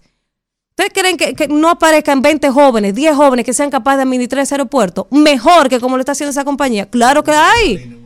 Bueno, Punta Catalina un éxito. O sea, se puede, el Estado puede manejar de manera seria. Hay que ponerle el, a- el Estado a jóvenes que le duele este país, que lo puedan echar para adelante. ¿Por qué siempre todo hay que cedérselo a empresarios? Con todos los beneficios que solo para ellos, solo para ellos. ¿Y el Estado qué? O sea, yo creo que tenemos que empezar a sacudirnos, a repensarnos, la juventud, a empoderarse para dejar de ceder la cosa pública a gente que al final su interés es solo enriquecerse ellos. Hasta ahí lo dejo, Isidro. Rumbo de la mañana.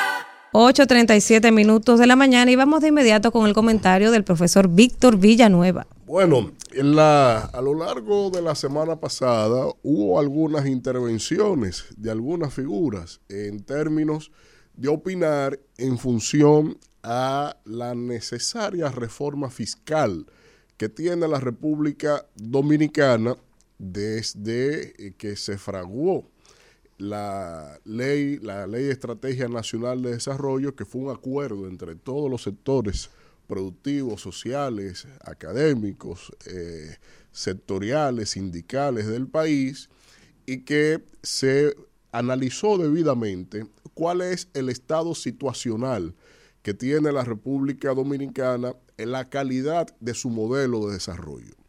Aquí nosotros tenemos un código tributario que está sustentado mediante una crisis que también fue heredad de la administración de aquellos gobiernos del PRD y que desde ese contexto aquí hubo que eh, crear todo un sistema impositivo para poder salir hacia adelante de esas imposiciones que los gobiernos, sobre todo de Jorge Blanco, impuso el Fondo Monetario Internacional.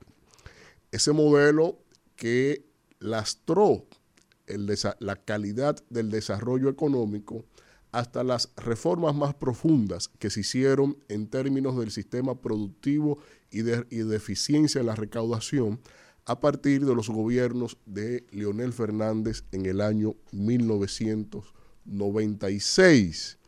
Pero lo que sí ha quedado como un denominador común en todos esos puntos de inflexión del ejercicio de nuestra economía es que el modelo permite crecer en cuanto al desarrollo económico, pero se genera una amplia brecha social en términos de la desigualdad social entre las clases sociales que conforman el país. Eso no es un fenómeno solo de la República Dominicana, sino también de América Latina y el Caribe. Pero esto tiene una explicación de origen a razón de que siempre hemos tenido la imposición de estos organismos de las instituciones Bretton Woods, que son el Banco Mundial y el Fondo Monetario, como resultante de la Segunda Guerra Mundial a través de la creación de estas entidades para lo que es la arquitectura del financiamiento del desarrollo global, y que desde aquí entonces nos impusieron un modelo, un recetario, que dado las características propias de la región, eh, dominadas inminentemente por un interés geopolítico desde lo político interno, con dictaduras y otras recetas que nos han impuesto desde los Estados Unidos, obviamente que es, una, es un flagelo que tenemos en el país que viene esencialmente permeado desde un recetario que nosotros no fuimos los autores de esa receta. Por eso el valor de uno estandarizar la calidad del desarrollo de la economía, porque cuando usted ve que un gobierno anuncia un crecimiento de un 5, un 7, 8% de la economía, en realidad creció, pero creció para quien generó ingresos. El dinero va por un tubo, si usted no se conecta en ese tubo, es decir, si no tiene un mecanismo de producción propia, una empresa propia, usted no se conecta en ese crecimiento. Por lo tanto, la gran la amplia base social está sustentado en lo salarial y cuando revisamos lo salarial, peor no puede ser la calidad del salario que tiene la República Dominicana. Y por eso es que la gente dice, ¿para qué me dicen que, que la economía creció si yo no lo siento en mi bolsillo? Porque tampoco, sobre todo en los últimos años, la administración anterior y en toda la administración del presente gobierno, no se han indexado los salarios acorde a como establece el propio código tributario, que es otra franca violación que hace este gobierno que planteó ser un cambio que ha sido en realidad de reversa. Pero no es solo esencialmente lo que tiene que ver con la cuestión salarial, no. Es el modelo de financiamiento de las actividades del Estado, en donde hay muchas premisas, muchos planteamientos que se circunscriben sobre la calidad de la deuda externa, por ejemplo, y han llegado a plantearse inclusive que si los países desarrollados tienen eh, deuda externa por el equivalente por encima del 100% de su Producto Interno Bruto, eso es una premisa que se ha planteado en muchos análisis, pero que acorde a los verdaderos economistas, esto no puede medirse, la deuda externa no se mide en función a lo que es la generación del Producto Interno Bruto. Es una comparativa contemplativa, pero en realidad la deuda externa se mide es en la capacidad de pago del país.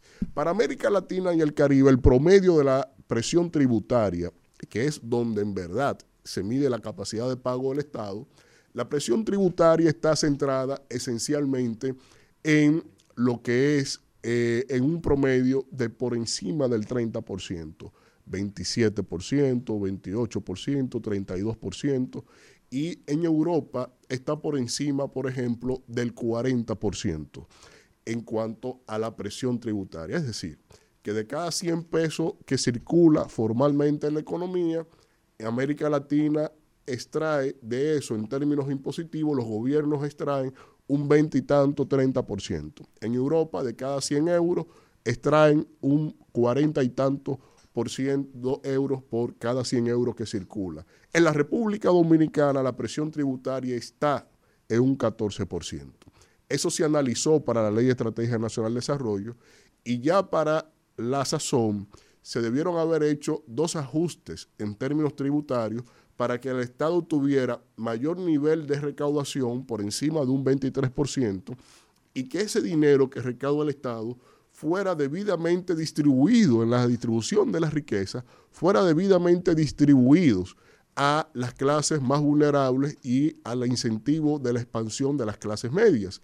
Pero tanto el gobierno anterior como la presente administración le han dado de lado a la reforma fiscal porque le han dado primero le dado prioridad a lo que es la agenda política reeleccionista de los distintos mandatarios que le han correspondido aplicar la ley y que lo que han hecho es violarla de manera flagrante. Pero, ¿qué resulta con esto? Que si tenemos una presión tributaria de un 14% promedio, hay sectores que pagan más, eh, entonces, y una deuda externa que va por encima del 60%, rosa ya el 60% del Producto Interno Bruto en la presente administración, yo solo veo el hecho de que cuando el señor Paliza era eh, em, eh, senador por el Partido Revolucionario Moderno, hizo una locución muy afamada que él estaba espeluznado porque la administración anterior en seis años había colocado ya 14 mil millones de dólares en préstamos. Pero resulta que él no tiene el mismo ímpetu ahora al decir que en tres años esta administración ha tomado 30 mil millones de dólares en tres años. Es decir, más del doble de los 14 mil que él señaló y en, la mitad del tiempo de, lo que él le refutó al entonces gobierno del PLD y que obviamente la gente, más del doble y la gente ni siquiera sabe en qué se han invertido los 30 mil millones de dólares. Pero eso para que usted tenga una idea, nosotros estamos endeudando la economía a un ritmo de un millón, casi un millón y medio de dólares por día. Eso es lo que toma prestado este gobierno. Es decir, diariamente este gobierno toma un promedio de 27 millones de dólares diarios y es muy languideciente lo que tienen que mostrar al país porque como reveló el propio presidente Leonel Fernández en su visita a Santo Domingo Oeste, el país está, los barrios están literalmente a merced de nadie. Tienen que ser muy ingeniosos los, los dirigentes del PRM para poder llevar, y le cuesta llevar, la agenda de la administración del Estado para que tengan una presencia en alguna localidad en específico pero el país está suelto en banda en términos de esto. Ahora, ¿qué dice Jochi Vicente? Que es inevitable la reforma fiscal. Algo que sustentó el, senador de Barahona por el Partido de la Liberación Dominicana, Castillo Samiñón, que me llamó la atención que la reforma fiscal tendrá que darse esencialmente para pagar la deuda externa, para reequilibrar la deuda externa de esta administración. Por lo tanto, volvemos a relegar el debate hacia el desarrollo que necesita el país y a la distribución de las riquezas esenciales como requieren las clases sociales. No, aquí vamos a centrar una reforma fiscal para pagar los entuertos financieros de la presente administración que tiene inclusive, que estamos inclusive financiando, tomando más préstamos para financiar el pago de los intereses. O que tenemos, por ejemplo, dinero en bóvedas del Banco Central que son de origen de préstamos que todavía ni siquiera se han ejecutado.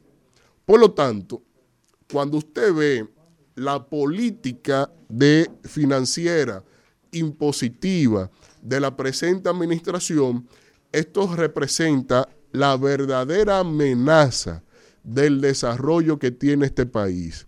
Es lamentable que solamente los sectores que son eh, derivados de lo que significa las altas clases sociales, como es la clase social vinculada al presidente de la República que se dedican a la importación de productos en contra de los productores del país, o como han hecho inclusive que hasta los dueños de yates le han quitado el impuesto a, las, a los combustibles orientados hacia los yates o a la compra de los yates, porque es un incentivo de unos pocos ricos, o como se está desvelando en casa de campo en contra inclusive de estos eh, en favor de la empresa CEPEM que están, como hicieron en Punta Cana, están prohibiendo que los eh, residentes en casa de campo tengan paneles solares, todo porque el señor González Buster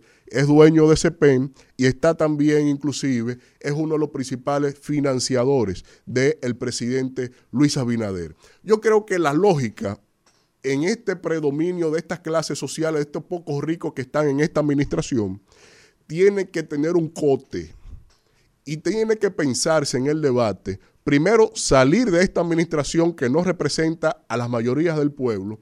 Y segundo, tenemos que centrar el debate hacia la correcta distribución de las riquezas, porque en el nivel de endeudamiento que nos han metido y en la visión, en la cosmovisión que debían tener las presentes autoridades, nosotros con esta administración hemos perdido cuatro años de oro que debieron ser para reorientar el país hacia la distribución de las riquezas de vida. Es muy penoso que ahora, después de tanto dinero, hay que centrar una reforma fiscal para saber y ver cómo es que vamos a pagar los chelitos que se cogió Luis Abinader. Rumbo de la mañana.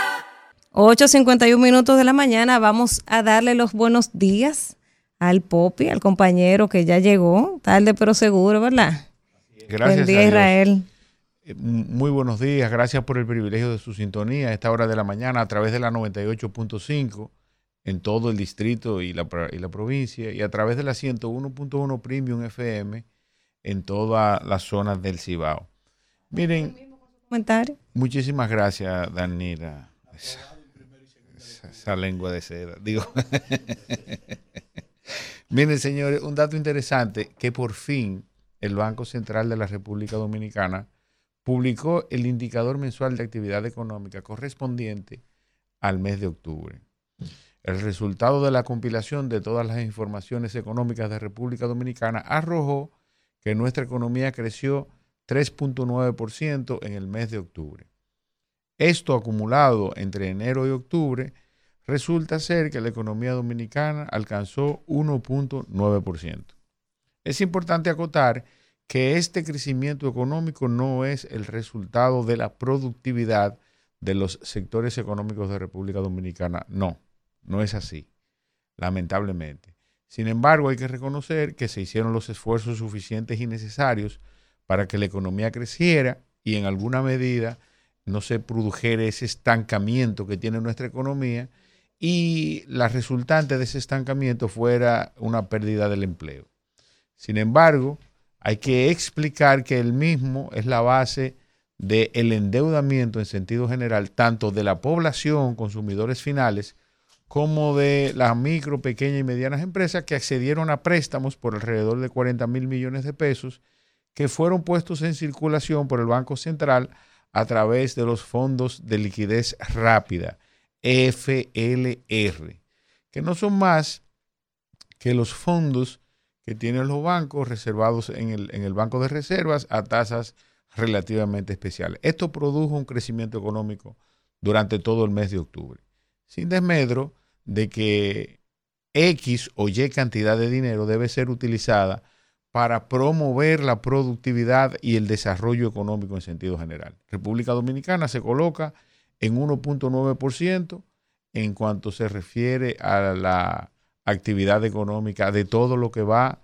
del año 2023. Esperemos que los próximos fondos que se eroguen durante todo el mes de noviembre y parte de diciembre, al margen de que el mes de diciembre es un mes eh, de mucha actividad económica, pues logren colocar a República Dominicana en niveles de crecimiento de por lo menos un 2%. ¿Qué tiene que suceder? Bueno, pues eh, no puede crecer menos de 3.8, 4%. El mes de noviembre, que ya está en curso, que está concluyendo, y que lamentablemente fue objeto de, de una situación imprevista que redujo la actividad económica en sentido general durante este mes. Sin embargo, tenemos esperanza de que eso se dé, puesto que las expectativas del gobierno son crear eh, las, las, eh, los mecanismos necesarios desde el punto de vista económico para que esto se produzca. Por otro lado, también en el mes de octubre el índice de precio del consumidor se colocó en 0.22%, solamente en el mes de octubre, y acumulado en alrededor de 4.58%. Si usted se da cuenta, pues resulta que la inflación sigue siendo más del doble de, de lo que fue la actividad económica. Eso implica que en alguna medida eh, usted, que me está viendo, que me está escuchando, pues tuvo que asumir en sentido general parte del aumento de precios de la inmensa mayoría de productos en sentido general. Sigue siendo la inflación más alta que el aumento en la actividad económica. Esperemos que esto, en la medida que se vaya cerrando el año, pues se acerque un poco más a, a un equilibrio entre ambas variables. De lo contrario, pues lamentablemente, y aquí eh, hablar de, de ese crecimiento económico que mucha gente entiende que le va a llegar un cheque a su casa y que lamentablemente no es así, resulta que solamente van a participar de ese crecimiento económico quienes estén teniendo participación de esas actividades que han crecido.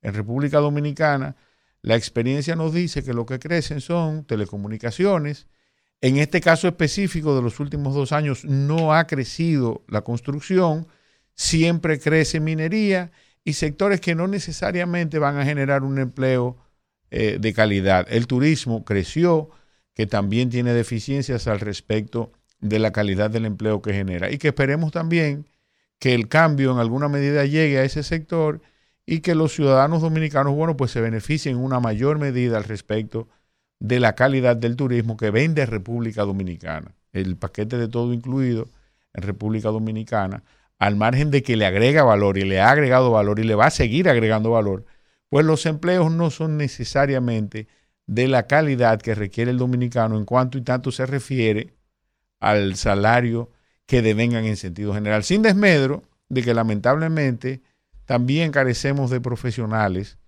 con la calidad que demandarían sectores eh, del turismo premium para República Dominicana. Esperemos también que eso cambie. Miren, por otro lado, y aquí me gustaría que dividieran mi, mi comentario, padres responsables no, no producen hijos irresponsables. Padres irresponsables producen hijos delincuentes e irrespetuosos de la sociedad. Esa es la verdad. Pues resulta que, y aquí hacer un llamado en sentido general a hombres y mujeres de, nuestra sociedad, algunos que ya por la hora no ya habrán dejado sus hijos en la escuela, otros que no. Si usted se tomó el tiempo de, de saber si su hijo se cortó las uñas, qué está viendo su hijo eh, a través de los celulares o de las tablets que usan, si están haciendo sus tareas, si se están bañando, si se están cepillando de la manera adecuada, si tienen un manejo adecuado con sus compañeros o con sus profesores en, en el centro de educación en donde se estén formando de manera formal, si sus hijos tienen un lenguaje adecuado, si están adoptando culturas, ¿verdad? O una educación que le va a agregar valor como ser humano. Y todo este compendio de situaciones. Pues resulta que lamentablemente muchos de los dominicanos, hombres y mujeres, que tenemos una responsabilidad frente a nuestros hijos, ese día a día nos envuelve esa vorágine de, de mantenernos y de lograr cierto nivel económico o cierto nivel social. Y resulta que descuidamos quizás la parte más importante de la sociedad, que es la familia y el crear a unos hijos con los niveles de educación que puedan desarrollar, que puedan desarrollar esas capacidades humanas y que además sean ciudadanos responsables en el futuro. ¿Le está usted enseñando valores? ¿Le está usted enseñando el valor del dinero y cómo producirlo? ¿Y lo que cuesta producirlo? Resulta que lamentablemente hay madres y hay padres que no se enteran de nada de esto, que lo único que hacen es vivir bajo el mismo techo y que a pesar de verse todos los días, inclusive algunos en la mañana, pues se toman el tiempo de llevarlo al colegio, no le dedican el tiempo suficiente y necesario en cuanto se refiere a la calidad de la formación que están recibiendo sus hijos. Y no me quiero referir, y no me estoy refiriendo de manera específica, a esa, franja de la clase baja de República Dominicana, ¿verdad? Que es a la, a la que la mayoría se refiere porque quizás no están recibiendo una educación de nivel adecuado en cuanto a la educación formal, pero que quizás están recibiendo una educación mejor que la que está recibiendo una clase media y una clase alta en términos de esa formación, ¿verdad? Personal que debe tener, para que estemos claros. No me estoy refiriendo a ellos. Hay ciudadanos que sin importar el nivel de humildad que tengan en términos económicos, en términos sociales, tienen de las mejores educaciones desde el punto de vista de esa formación en valores que deben recibir y que no están recibiendo la gran mayoría de ciudadanos dominicanos que se están formando. ¿Por qué? Por tener padres irresponsables. Yo pensaba en el transcurso del trayecto hacia acá, ¿cuánta falta hace Freddy Veras Goico, señores? Es una cosa increíble. Cuando nos referimos a esta clase de padres irresponsables, cuando él decía que deberían estar presos, así, esas eran las palabras que utilizaban, esos padres irresponsables que lamentablemente traen hijos al mundo, ¿verdad? Para cruzarse y crear problemas simplemente en la calle y que los vemos todos los días, cada vez que transitamos en la ciudad de Santo Domingo, Santiago o donde quiera que usted se encuentre en la República Dominicana. Cada dominicano debe hacer un ejercicio responsable de la formación que le está dando sus hijos. Y si usted no se siente preparado para ello, busque ayuda. Que el educar, ¿verdad? No hay un libro para educar a un hijo. Ahora, hay parámetros mínimos que usted debe tener. Cuando usted educa a sus hijos, tiene que educarlo en todos los órdenes, no necesariamente, ¿verdad? Que se trate de un ciudadano sin valores, de un ciudadano que no valore las cosas por el costo que tienen, o que además pretenda entender que las cosas se consiguen con la facilidad quizás que los padres se la ponen en las manos para ganarse el respeto de sus hijos en función de la falta de tiempo y, de tiempo de calidad en cuanto se refiere a la, a la formación que están recibiendo. Y de esto no son responsables, eh, así decirlo, los, los centros de educación en República Dominicana. Es usted el único responsable de que sus hijos estén bien formados en valores y que además entonces reciban el pan de la enseñanza en función de una inserción en la sociedad. Isidro, hasta aquí. Bueno, señores, regresamos en este rumbo de la mañana y vamos a recibir con un aplauso, ¿verdad? Ya le habíamos anunciado que hoy tendremos una candidata presidencial Así y está es. con nosotros Virginia Antares Rodríguez. Ustedes han escuchado hablar mucho de ella, además de que yo estoy contento porque ella está aquí y es una colega, porque Virginia es comunicadora, que está aspirando a la presidencia. Yo creo que la primera en la historia. Había otro periodista aspirando a la presidencia la habido República. varios, habido ¿Periodista? Sí, el Bacho, por ejemplo. Ah, bueno, el bacho, el bacho va.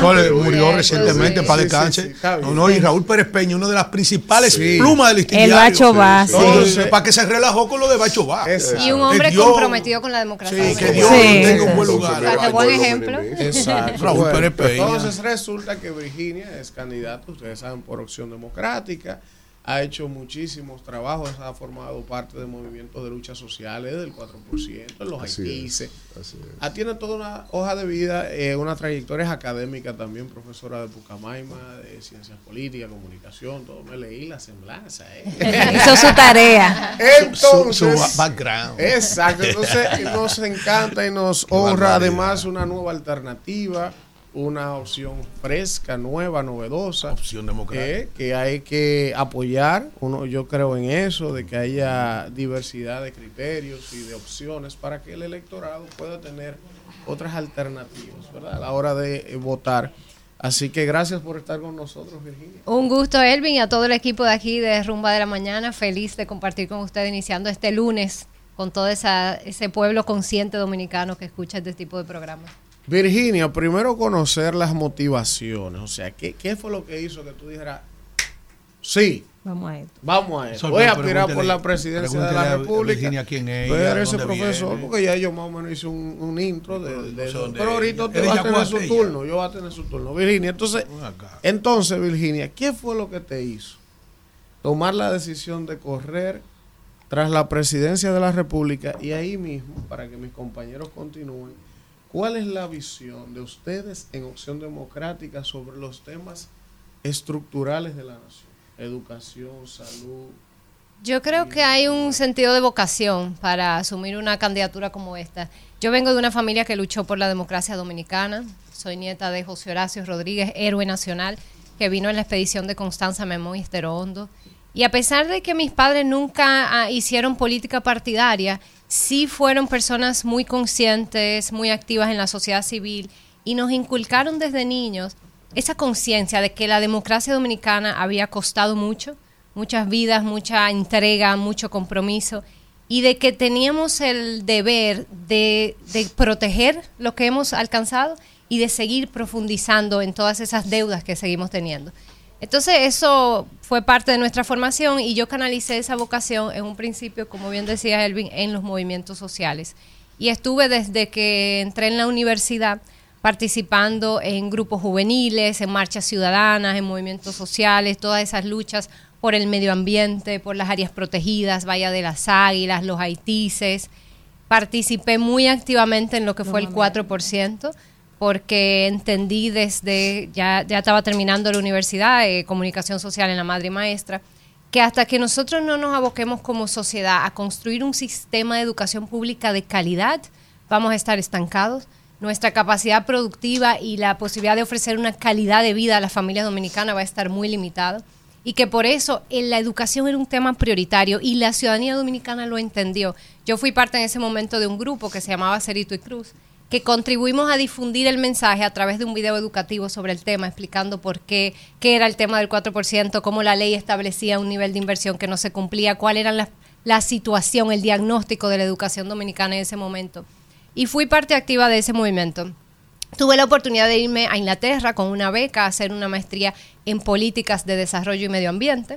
Y eso me convenció cuando estudié un poco cómo se desarrollan los países, cómo echan hacia adelante. Regresé al país convencida de que necesitamos una nueva clase política en la República Dominicana y sobre todo nuevas estructuras políticas, nuevos partidos políticos que funcionen bajo otra lógica, más democráticos, menos clientelares, con ideologías claras, con una visión de ese país que queremos construir. Y eso es lo que me involucré en Opción Democrática hace casi 10 años. Y el año que viene estaremos por primera vez en la boleta electoral ofreciéndole a la ciudadanía esa buena opción, esa nueva opción que es Opción Democrática. Virginia, gracias, de verdad un placer. Entrevistarte y tenerte en el espacio. Hablas de la nueva clase política y eso de una vez me hace pensar a mí en esta vieja política que se resiste a salir. O sea, se resisten. Uno ve cómo se viven reciclando los mismos partidos, los mismos candidatos, la misma gente que apoyaban a uno, ahora apoyan a otros. ¿Cómo van ustedes a lograr que sacar por fin esa vieja política? ¿Cómo van ustedes a tratar de llevar al Congreso esa nueva política a la que te refieres? Y también ahí mismo, para aprovechar mi turno, me encantaría escuchar cuáles serán los ejes principales de tu gestión de gobierno, de si llegas, ¿verdad? Hablabas mucho del tema de la educación, ¿cómo vas a manejar? ¿Qué van a hacer con ese 4% que tanto se luchó para conseguirlo y se ha, se ha tirado en un saco pichado? Claro que sí. Un elemento fundamental de la buena política que hacemos en Opción Democrática es tener prácticas diferenciadoras. ¿Qué prácticas son eso? Primero, los procesos democráticos. Nosotros estamos creando una nueva cultura política como organización que es genuinamente democrática. Los liderazgos se escogen en procesos competitivos. Nuestra presidenta Minuta Vares Mirabal tuvo que competir cuando nosotros recibimos, recuperamos el reconocimiento del partido el año pasado. Hicimos una convención interna y ahí ella compitió con una compañera excelente, Alexandra, Alexandra Suet, que es hoy candidata a diputada por Santiago, y tuvo que ganar con votos y cada una tuvo el mismo tiempo para eh, convencer al público, eh, se le daba una X cantidad de tiempo para hacer campaña. Ese proceso, esa, esa capacidad de nosotros trabajar en base a acuerdos democráticos es diferenciadora prácticas diferenciadoras, y lo mencionábamos antes de entrar al aire, la rendición de cuentas. Somos el primer partido que transparenta cuánto dinero recibe y cómo lo utiliza.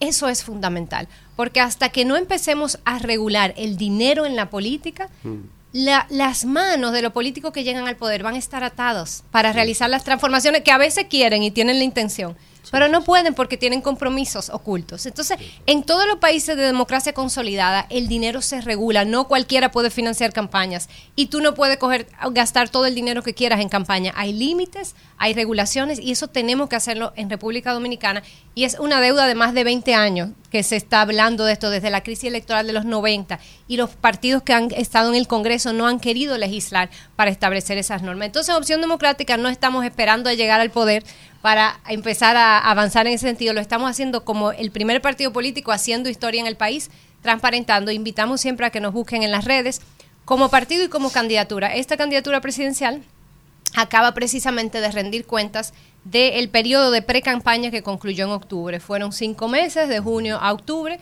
y ahí ustedes pueden ver en mis redes, Virginia Antares, cuánto recaudamos de los aportes que nos da la ciudadanía que cree en este proyecto, cómo los hemos utilizado y ese es un compromiso que seguiremos haciendo. Ojalá, ojalá que todas las mm. candidaturas se atrevieran a hacer eso y que pudiéramos poner sobre la mesa esa conversación de cuánto dinero se está gastando en campaña y cómo se está utilizando. Los ejes principales de su gobierno, porque sabemos que hay muchas deudas acumuladas, pero no se va, en cuatro años no se puede hacer todo. Entonces, ¿en qué se van a enfocar? Claro que sí, tenemos cinco prioridades dentro de un programa de gobierno que cubre todos los ámbitos de la vida nacional y que estaremos presentando próximamente. Y esas cinco prioridades, bueno, la primera ya la mencioné, eh, la educación, construir un sistema de educación de calidad una segunda prioridad es el tema ambiental, que es un tema que ningún partido ha asumido. Opción Democrática es el partido que tiene más activistas ambientales y personas expertas en temas ambientales. Y siempre venimos hablando de eh, la necesidad de prepararnos frente a un mundo donde el cambio climático es una realidad. Y estas lluvias que acaban de pasar son un ejemplo de eso que nosotros siempre hablamos. Nosotros eh, tenemos que prepararnos para más lluvias de ese tipo, más lluvia en menos tiempo, más sequías que también hemos estado enfrentando y un mundo donde los suministros globales de petróleo pueden colapsar. Ahí está la pandemia, ahí está la situación de guerra en Rusia, en el Medio Oriente, y la República Dominicana necesita construir soberanía energética transicionando hacia renovables que no solo contaminan menos, sino que no dependemos del extranjero. Entonces, nosotros estamos planteando políticas de recuperación de las cuencas hidrográficas para garantizar que en este país va a haber agua en el futuro, que no vamos a ser refugiados ambientales como proyectan muchas, eh, muchos estudios que si no tomamos acción va a pasar en República Dominicana. El tema ambiental es una segunda prioridad y la tercera prioridad tiene que ver con la calidad de vida de las familias dominicanas y ahí nosotros hacemos un tres en uno hablamos de las tres S que definen esa calidad de vida dominicana. Salud, seguridad y salarios. Estamos planteando que hay que aumentar los niveles salariales, seguimos teniendo de los salarios más bajitos de América Latina, a pesar de que exhibimos los mayores niveles de crecimiento económico de América Latina. Entonces hay una contradicción de qué nos sirve que la economía crezca si eso no se traduce en más ingresos y más mejorías para la familia. Salarios, salud, porque tenemos un sistema de salud que no está pensado en garantizar atención médica a las familias, sino en, en la salud como un negocio. Y nosotros desde Opción Democrática creemos en los derechos. La salud es un derecho. Toda persona, todo dominicano, por el simple por el simple hecho de ser dominicano tiene derecho a que se le garantice una atención médica y nosotros tenemos la capacidad como país de diseñar un sistema que sea mucho más garante eh, en tema de salud y por último todas estas eh, políticas nos van a ayudar a construir una sociedad más segura que es junto con los salarios y los ingresos las dos preocupaciones principales del pueblo dominicano ahora mismo. Virginia, un privilegio. Yo me siento honrado. Seguro que mis compañeros también, con tener a alguien de, de tu dominio, de tu prestancia y sobre todo con lo que estás eh, llevando a ejemplo, lo que es decidir aspirar a la primera magistratura del Estado, pero no como un tema egocentrista, sino con una concepción de país. Y a razón de eso, siempre le pregunto a todo el que eh, se presenta a la presidencia y tengo la oportunidad de conversar, ¿cuál es o cuál podría ser tu concepción eh, economía, de economía, de derecho y como sociedad en términos, eh, digamos, conceptuales de cara al país? ¿Cuál es ese planteamiento económico, social y, democrático que tú tienes en cuanto a esa aspiración de nación que se, que se tiene que eh, hacer valer según tu dimensión, tu perspectiva? Muy buena pregunta, Víctor. Mira, nosotros planteamos que República Dominicana necesita construir su propio modelo. Hay muchas cosas que aprender de otros países, de, muchos países se pueden tomar ejemplos y referencias, pero no hay un modelo establecido que nos sirva, nosotros tenemos que construir nuestro modelo. Y dentro de ese modelo también decimos que algo importantísimo a lograr es entender la importancia y el rol que tienen que jugar tanto el sector privado como el Estado y el sector público. De hecho, las sociedades que han logrado mejor calidad de vida, más desarrollo tecnológico eh, y mayor desarrollo económico, tienen tanto un sector privado que es fuerte, pujante, vigoroso, productivo, como un sector público fuerte y democrático, porque nosotros también creemos eh, en la democracia, bueno, lo dije desde el principio, es parte de la herencia que me mueve, antes que nada somos demócratas y le hacemos honor a nuestro nombre en Opción Democrática. Entonces, eso me parece importantísimo porque yo creo que esos roles, que ha habido una discusión que no ha sido útil en decir si necesitamos un Estado grande o chiquito o qué. No, necesitamos un Estado que funcione para garantizar derechos y que funcione para empujar un sector público fuerte, un sector, perdón, eh, privado también fuerte. Y tiene que hacerlo apoyando esa clase emprendedora, esa capacidad productiva, que ahora mismo, si tú piensas en cómo está diseñado el sistema de impuestos, si tú piensas en cómo se distribuye el presupuesto, es un eh, Estado que aplasta mucho. Y hay un sector privado que ha demostrado una gran capacidad en la República Dominicana, hay que decirlo, ese crecimiento económico no fuera posible sin el sector privado, pero es un sector privado donde también hay mucha desigualdad y mucho trato desigual, Friedman incluso Smith. en un mismo sector económico. Friedman o Adam Smith. Eh, creo que de ambos hay cosas que tomar, pero de ninguno, con ninguno me caso. Por ejemplo. Israel. Eh, Antares, Virginia, definitivamente un privilegio tenerla por aquí. Eh, yo me circunscribo a saber de en qué orden usted visualiza la responsabilidad fiscal, primero con la que se está manejando el actual gobierno y cómo la manejaría usted. Bueno, creo que le ha faltado la voluntad al actual gobierno de asumir esa reforma fiscal que va a venir sí o no después de las elecciones, que hay un consenso que el país necesita, pero el tema es qué reforma fiscal. Aquí necesitamos una reforma fiscal para hacer un sistema de impuestos más justo, donde quienes más paguen sean quienes más están acumulando. Y eso no es lo que tenemos ahora mismo. Ahora mismo tenemos un sistema de impuestos que se basa en impuestos al consumo, que sobrecarga a la clase media y a las clases trabajadoras. Aquí nuestro candidato Eric Ortiz, que es experto en estos temas, emprendedor, joven, economista, ha, calculado que la clase media aquí tiene una tasa tributaria de un por encima de un 40% de sus ingresos se van en impuestos. Sin embargo, cuando tú miras la presión tributaria del país, anda por un 13%. ¿Por qué? Porque los grandes sectores no están pagando. La única manera que vamos a poder tener una política fiscal responsable es cuando el Estado empiece a recaudar lo que necesita para poder ofrecer derechos de calidad, porque aquí hay que invertir más y mejor en salud, en acueductos, en eh, prevención de desastre, en educación, en cultura, en transporte. ¿Oíste, Jochi Vicente? Pero eso requiere establecer un sistema de impuestos progresivo. Creo que este eh, gobierno no ha tenido la voluntad porque cuando llegó anunció una reforma fiscal que tuvo que echar para atrás porque la presión iba a la clase A la media, clase media. que ya está sobrecargada. Entonces, nuestro compromiso es con un sistema de impuestos más justo, más progresivo, que no solo nos va a permitir ese, esa posibilidad de dejar de depender de préstamos, que es parte del problema ahora, sino que también va a disminuir la tremenda desigualdad que hay ahora mismo. Y, y la revisión del gasto público, en, en- en cuanto se refiere a- esa responsabilidad. A la fiscal. calidad del gasto público. Totalmente, hay que hacerla. Y además es lo que nos va a permitir construir la legitimidad para que esos grandes sectores asuman su, su compromiso y su cuota y aporten. Y eso pasa, y es parte también de nuestra propuesta, de construir un Estado que tenga una ética de servicio. Y por eso yo hablaba de ese rol diferenciado entre lo público y lo privado. Al, al Estado no se puede ir a hacer negocios, no se puede ir pensando en lucrarse.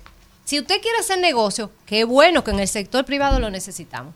Al Estado hay que ir con una ética de servicio, con un sentido de esa sociedad que queremos construir, de cómo vamos a implementar esas transformaciones que nos van a ayudar a vivir mejor y con un compromiso con el bien común, con el, con el bien de la gran sociedad.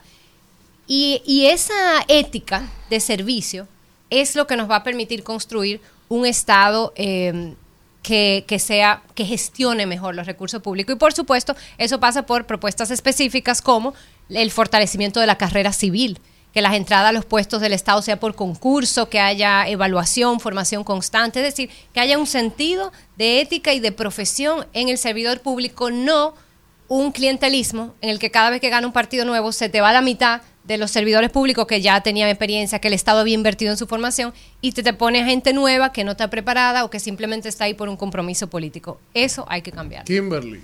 Sí, la verdad es que es un verdadero privilegio tenerte por aquí con nosotros. Tienes un cerebro muy bien amueblado y aportas mucho, sobre todo al tema de, de poder exhibir un liderazgo femenino sólido en el país. Mira, a- hay temas de los que tú has hablado, de los cuales yo soy apasionada, como es el tema del cambio climático, el tema de la diversificación de la matriz energética nacional, la independencia de los hidrocarburos, por las dos razones que dijiste. Nosotros hemos estado viendo la situación que tenemos con el orden- ordenamiento territorial y los esfuerzos que se han hecho por una ley que no es la ley que queremos, pero es la ley que, que se hizo ya. Y recientemente estuve leyendo un artículo que salió a propósito de un libro de una profesora, eh, una investigadora guasdiana, ahora mismo olvidé el apellido, Jenny es, es el nombre, y ella habla de que estamos midiendo la pobreza erróneamente con la línea de pobreza. Jenny Torres y Juan Luis Corporán. Jenny Torres y Juan Luis La Corporán. producción de la pobreza en el mundo del trabajo. Exactamente. Entonces Aquí yo estuve viendo los indicadores que ellos de los que ellos están hablando y las variables que están tomando en cuenta y evidentemente eh, se está usando para ver las personas que están en vulnerabilidad, pero no se está atando a la realidad del territorio. Y ella decía que no es lo mismo ser pobre en Capotillo que ser pobre en Jarabacoa, que no es lo mismo ser pobre en, en Jimani que ser pobre, por ejemplo, en La Guayiga, que no es lo mismo ser pobre en Boca Chica que ser pobre en Santiago, que hay que atar ese índice de pobreza al territorio.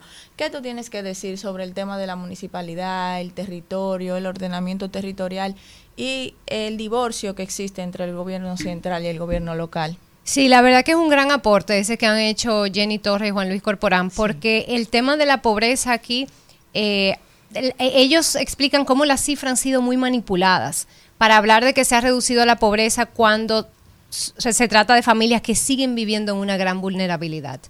Y efectivamente, nosotros tenemos un compromiso con eh, tener una perspectiva territorial del desarrollo. Y quiero mencionar una política que se conecta con nuestro compromiso con aumentar los salarios que tiene un componente territorial. Y es que nosotros estamos planteando, en lugar de, nosotros estamos planteando cambiar la política salarial para que en lugar, primero para que los, los salarios estén atados a la inflación de manera automática, como se hace en muchos países, que no haya que entrar en una discusión para un aumento, sino que periódicamente los salarios se ajusten a la inflación y luego entonces discutimos a partir de ahí aumentos.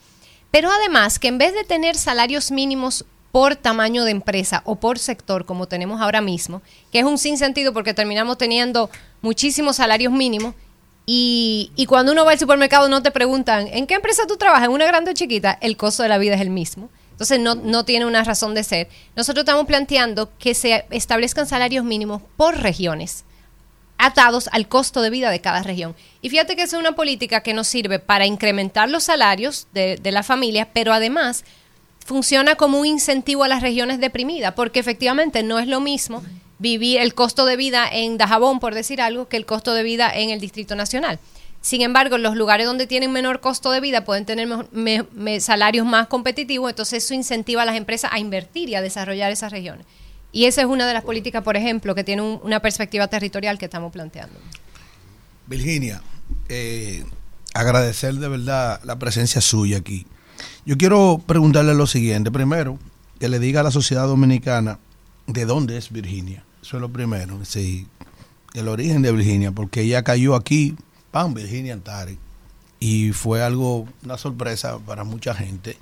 Es su nombre y su participación en política. Porque quizás a usted la conocían y quizás muchos tampoco la conocían saber qué está haciendo usted día a día para conseguir el favor del electorado dominicano. Y si nos puede hablar un poquito, aparte de lo que usted está haciendo, que qué le parece el fenómeno Javier Milei y su forma de conectar con la sociedad argentina, aprovechando algo que antes era difícil acercarse a tanta gente en 48.400 y tantos kilómetros cuadrados que, tiene la República Dominicana. Así que tú estás haciendo en ese sentido. Virginia es nacida y criada en la ciudad de Santo Domingo, pero tengo raíces en diferentes partes de este país. Soy Rodríguez de Moca y de La Vega, soy Grullón de Montecristi, nieta del ingeniero Oscar Grullón, que fue de los fundadores de Participación Ciudadana, de la Fundación Testimonio, fue de la Juventud Democrática que luchó contra Trujillo, estuvo preso en la 40. Soy descendiente también de Ramírez de San Juan.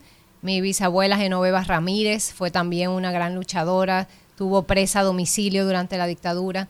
Y soy también Vargas de Macorís, o sea que tengo raíces de todas las esquinas de este país. Y Sí. con linaje, la mujer con linaje democrático e histórico, las bases de nuestro país. Exactamente, y yo digo que, que Guerrillera.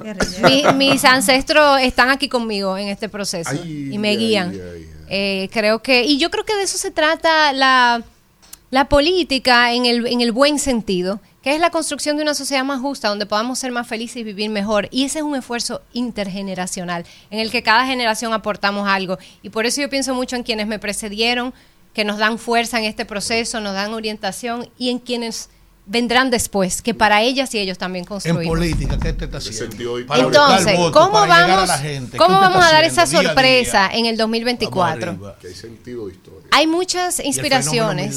Sí, hay mu- no solo Milei, en toda América Latina se están dando casos de presidentes que ganan que si tú miras un año atrás, seis meses atrás, nadie le daba ningún chance. Porque estamos viviendo una coyuntura de cambios, de transformaciones, aquí y en el mundo. Y, para- y nosotros tenemos 10 años trabajando con esa mirada de que eso va a pasar en República Dominicana, eso está pasando en República Dominicana y nuestra apuesta es aprovechar esa coyuntura, no para que pase, porque también hay un riesgo en esta coyuntura, que pueden venir personajes populistas que pueden hacer retroceso, y ahí está el caso de Venezuela como ejemplo para nosotros y aprendizaje, no. Eh, El sombrerú. La idea de- de nuestra... aquí de Perú. Pedro Castillo. Pedro Castillo. que está- que Exactamente. Está, trancado esta hora. por- Su populismo le salió caro.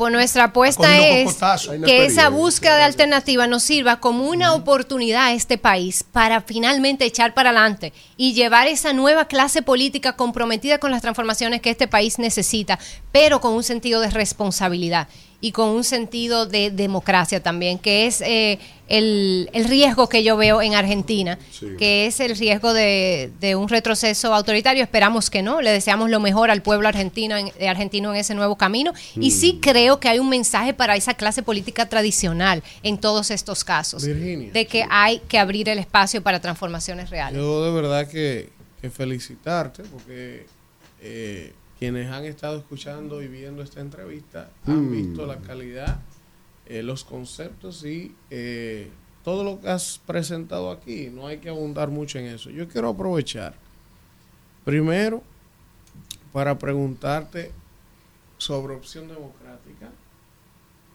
derecha, izquierda, centro, ¿dónde se ubica? Ideológicamente. Ideológicamente, Claro que sí. ¿verdad? Porque hablan de que las Liberal. ideologías han perdido liberal, conservador, entonces, Liberal libertinaje. Exacto. como Entonces, entonces, eso en primer plano. Liberal. Has hablado en tu intervención, he estado prestándote atención eh, fijamente y he notado que hablas mucho de algo que todos estamos de acuerdo en que el populismo, la forma de hacer política daña mucho a los países. Entonces, ¿cómo tú, con todos estos conceptos tan claros que tienes, cualquiera que te escucha podría decir, oye, eso es lo que nosotros necesitamos, todo el mundo lo sabe. Ahora, ¿cómo rompemos con dar los 500, el picapollo, la droga que se da en el barrio, con el político tradicional? O sea, credibilidad en ¿cómo. ¿cómo es que se logra romper con eso? Porque parece por un momento que eso es imposible. O sea, uno, uno dice... "Coño, Eso el- te iba a el- decir, el Elvi, ¿cómo se logra? bueno, Haciendo lo imposible. Eso, el discurso es muy bueno, pero ¿cómo es que eso va a conectar? Sobre todo, fíjate. en esa gurrupela es la 42 y Fíjate, eso, fíjate algo. Gualey. Voy para allá hablas- pronto. Tú hablas de tú, cuando tú miras hacia atrás, Victoria Altares, luchas sociales, 4%, clase media, como que parecería que solo el clase media que tiene algo de acceso a educación es que puede tener algún nivel de conciencia. Aquí Entonces, hay ¿cómo es que tú vas a conciencia. conectar Con la gurrupela, los 42 la gurrupela, de allá? Esa es la la. Sí.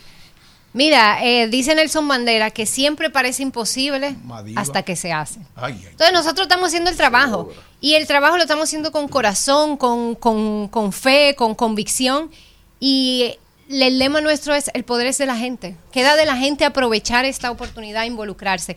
Y siempre me hacen esa pregunta, Elvin, y yo no estoy de acuerdo.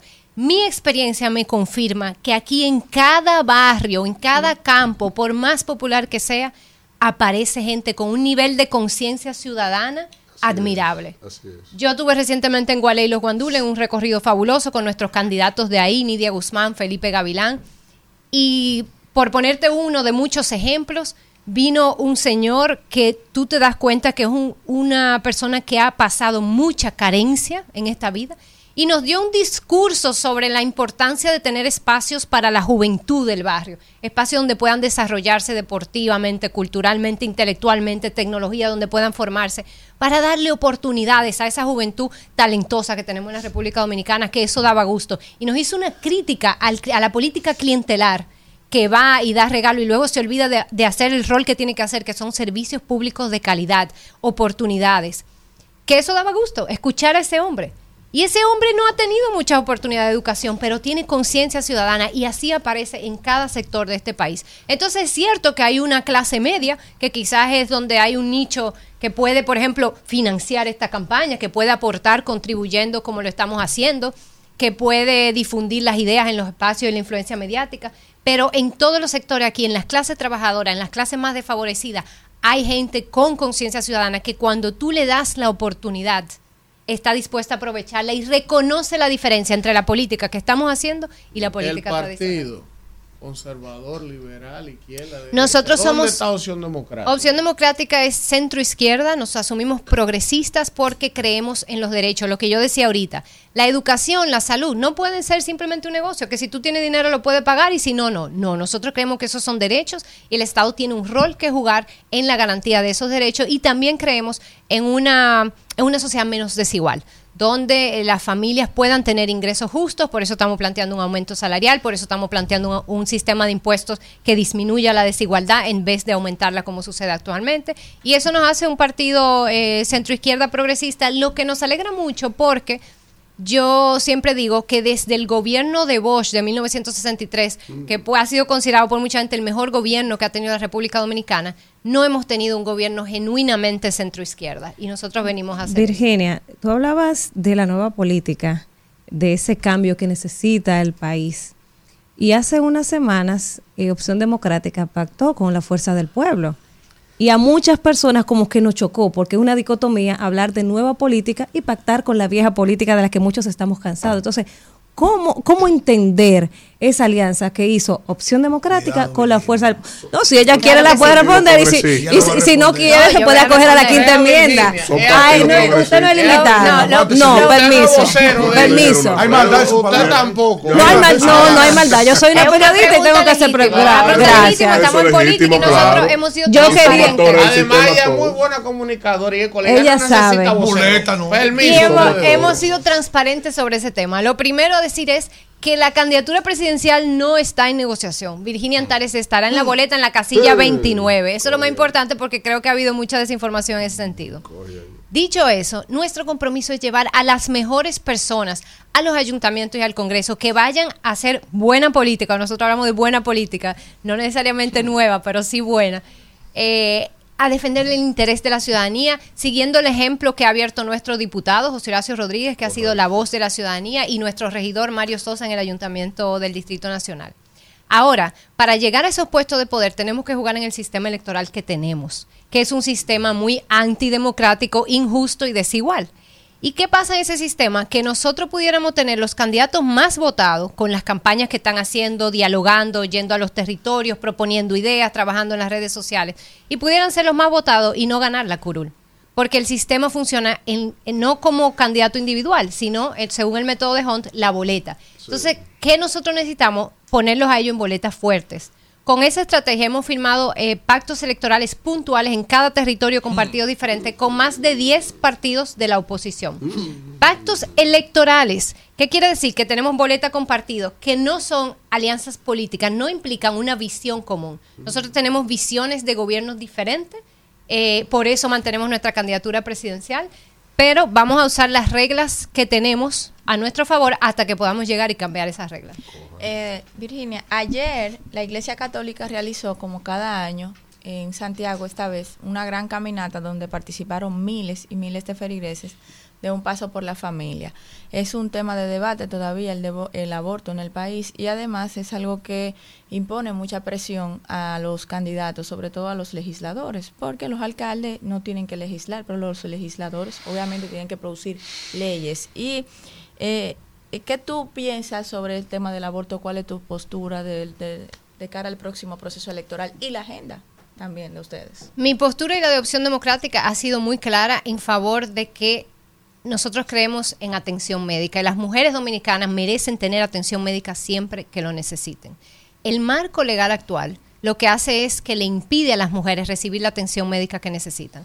Y ahí están esos casos tan trágicos, desde Esperancita, que es el más emblemático, una niña, una joven de 16 años que murió porque no se le dio el tratamiento que requería su, su leucemia por estar embarazada. Ahí está el caso de Winifred Núñez. Tres médicos le dijeron, hay que interrumpir ese embarazo porque pone en riesgo su vida, pero yo no lo puedo hacer porque la ley no me lo permite. Winifred hoy está muerta, dejó una niña huérfana. Entonces son situaciones que están eh, eh, totalmente crueles, son situaciones crueles, inhumanas. Y nosotros creemos en, en la humanidad y en la atención médica y por eso estamos a favor de un marco legal que le garantice atención médica a las mujeres siempre. Y a las mujeres que están viviendo una situación de un embarazo que no están en condiciones de llevar, decirles que los hablen. A mí me conmovió hasta el corazón el caso de Esmeralda Riches. Cómo Sí. murió desangrada sola, porque esta sociedad le decía, si tú vas a un hospital en esa condición a buscar ayuda, te amenazo con cárcel. Y también por el tabú cultural que no le permitió a ella acudir a su propia familia. Entonces yo le digo a las mujeres que están en esa situación, sobre todo a las mujeres jóvenes, háblenlo, las mujeres nos acompañamos, las mujeres no nos dejamos solas, busquen apoyo para que puedan tomar su decisión acompañadas y de manera segura. Vir- Virginia, un- una preguntita antes de que se nos vaya. Virginia, la, completemos. la- la calidad de la deuda, el gobierno de, de, perdón, la calidad de la deuda, el gobierno de Danilo Medina tomó 14 mil millones de pesos en ocho años. este dólares, gobierno, dólares, dólares, de dólares, sí, gracias. En, en, en ocho años, este gobierno entre ha tomado 30 mil millones de pesos. ¿Cómo, ¿Cómo tú calificas ese nivel de endeudamiento y la calidad de ese endeudamiento? sumamente preocupante. Primero porque no hay una un plan de cómo vamos a parar, a dejar de depender de ese endeudamiento. Y segundo, porque, y sobre todo en este gobierno, ese endeudamiento no se está utilizando para gastos de capital, para inversiones que van a generar Gracias. mayor crecimiento y van a pe- permitir pagar esa deuda, sino que se está utilizando en gastos corrientes, en pagar salarios, en pagar gastos. y eso es, eh, es preocupante. También en el tema de la deuda, nosotros estamos haciendo un planteamiento que ningún otro partido ha hecho, Vamos a ver. que es el de hacer una auditoría de la deuda, como lo hizo Ecuador, para identificar la deuda ilegítima que puede haber aquí de los últimos 20 y 30 Ay, años. ay, ay, Porque ay. deuda ilegítima que haya tomado el, el Estado dominicano, que no se haya utilizado para mejorar la calidad de vida de la familia dominicana, no la tienen que pagar la familia dominicana si terminó en bolsillos Ay, privados. uno. Pero, pero, Ahí nos queda uno, no, no puedo dejarte. Tú, mira, en realidad yo me siento generacionalmente proyectado vía tu persona, indistintamente a mi condición Ah, de, pues trabaja de por miembro del partido. No, no, pero trabajar no es solo ir a acompañarla Vamos, a los bandules, vamos. es también promover y darle espacio a esos planteamientos que hay aquí con seriedad. Política exterior. Nosotros tenemos un país que eh, ha tenido altas y bajas en la dinámica de la política exterior del país y tenemos una situación de alta gravedad en términos con nuestra relación con Haití, el comercio internacional, lo que es la representación diplomática y política de nuestros intereses. ¿Cuál es tu concepción? Nuestra concepción es aprovechar las oportunidades que se abren en un mundo que empieza a ser multipolar. Hemos tenido una política exterior, no que creo, no, es una realidad. Entonces, nuestro reto como República Dominicana es cómo podemos utilizar esa realidad a nuestro favor Sí. Eh, y, y diversificar nuestras relaciones tanto económicas como diplomáticas lo más posible. Hemos tenido una eh, dependencia muy fuerte, sobre todo de Estados Unidos, que en, en este mundo que se avecina eso tiene que, que diversificarse y hay oportunidades en otros en las relaciones con otros actores geopolíticos. Y en términos, y eso nos conviene también en nuestra relación con Haití, porque nosotros hemos estado en una posición, si se quiere, desfavorable internacionalmente en cómo la comunidad internacional nos ve en nuestra relación con Haití. Y eso lo tenemos que cambiar. Nosotros tenemos que lograr que la comunidad internacional esté a favor nuestro en eh, el interés de que Haití pueda desarrollarse, pueda estar lo mejor posible, pero que haya una, eh, una visión de respeto a la, a la frontera, a la situación de ambos países y a nuestra política migratoria, que también lo hemos planteado. Nosotros estamos proponiendo una política migratoria responsable, que planifique la cantidad de migración que podemos recibir según nuestra realidad económica y social y que eso entonces se regularice para que los migrantes que están efectivamente trabajando aquí estén en condición regular y luego se le ponga un paro al tráfico en la frontera. Virginia, finalmente una pregunta de- del público y, es importantísima esta para cerrar. Hay un mito, por llamarlo de alguna manera, tú decías somos centro izquierda progresista, nos identificamos ahí.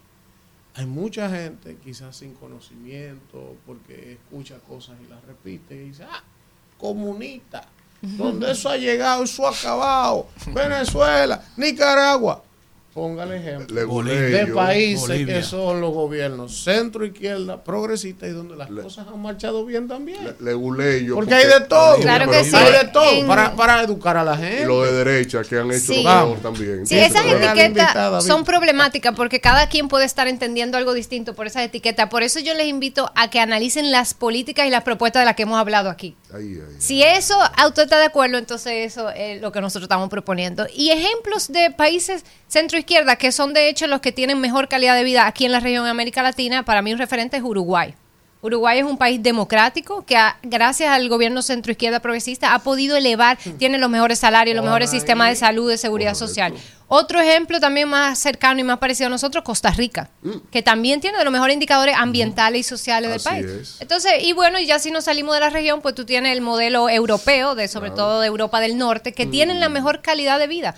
Porque de lo que se trata es eso, de que el, el Estado juegue su rol de ofrecer servicios públicos de calidad que garantizan derechos y que mejoran la calidad de vida de la familia. Gracias, Virginia Rodríguez de Antares. Yo ¿Cómo creo de que- Antares? Virginia Antares Rodríguez. Rodríguez. Virginia, Antares Rodríguez. Yo creo que con tres entrevistas como esta, Cuando la GAL vuelva a salir, Virginia va a tener Va a marcar, va a marcar. Ya tú tienes, medio ya ahí, tú tienes compañero de fórmula. ahí. Tú tienes compañero de ¿Qué fórmula. te quieres ser vicepresidente? Yo, No, yo estoy no. inspirado aquí. Oh, Estamos en búsqueda. no queremos fuercita. Mira, y Mira. le robaría un- un- un- uno a Lionel. Ese Lionelita enfermo. ese. Enfermo no. Por ahí hubo una encuesta en que quedamos arriba de Abel ya. ¿Cómo? Así que cuidado. Hasta yo. Rumbo de la mañana.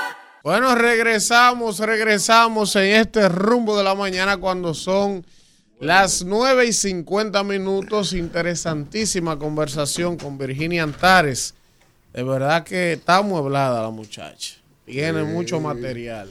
Ahí hay concepción. Interesante. Ahí hay planteamiento. Vamos a continuar con otra que está amueblada. Bien amueblada. Ahora ¿eh? Kimberly Taveras.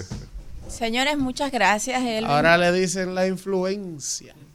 Oh, ¿y por qué? Oh, Está influyendo, hay mucha gente del programas de televisión climático. y cosas. Sí, ah, no, hay mucha gente copiándonos. Lamentablemente, que este material es difícil de, de clonar. Nada, señores, ustedes vieron durante este fin de semana cómo Israel y Hamas intercambiaron rehenes.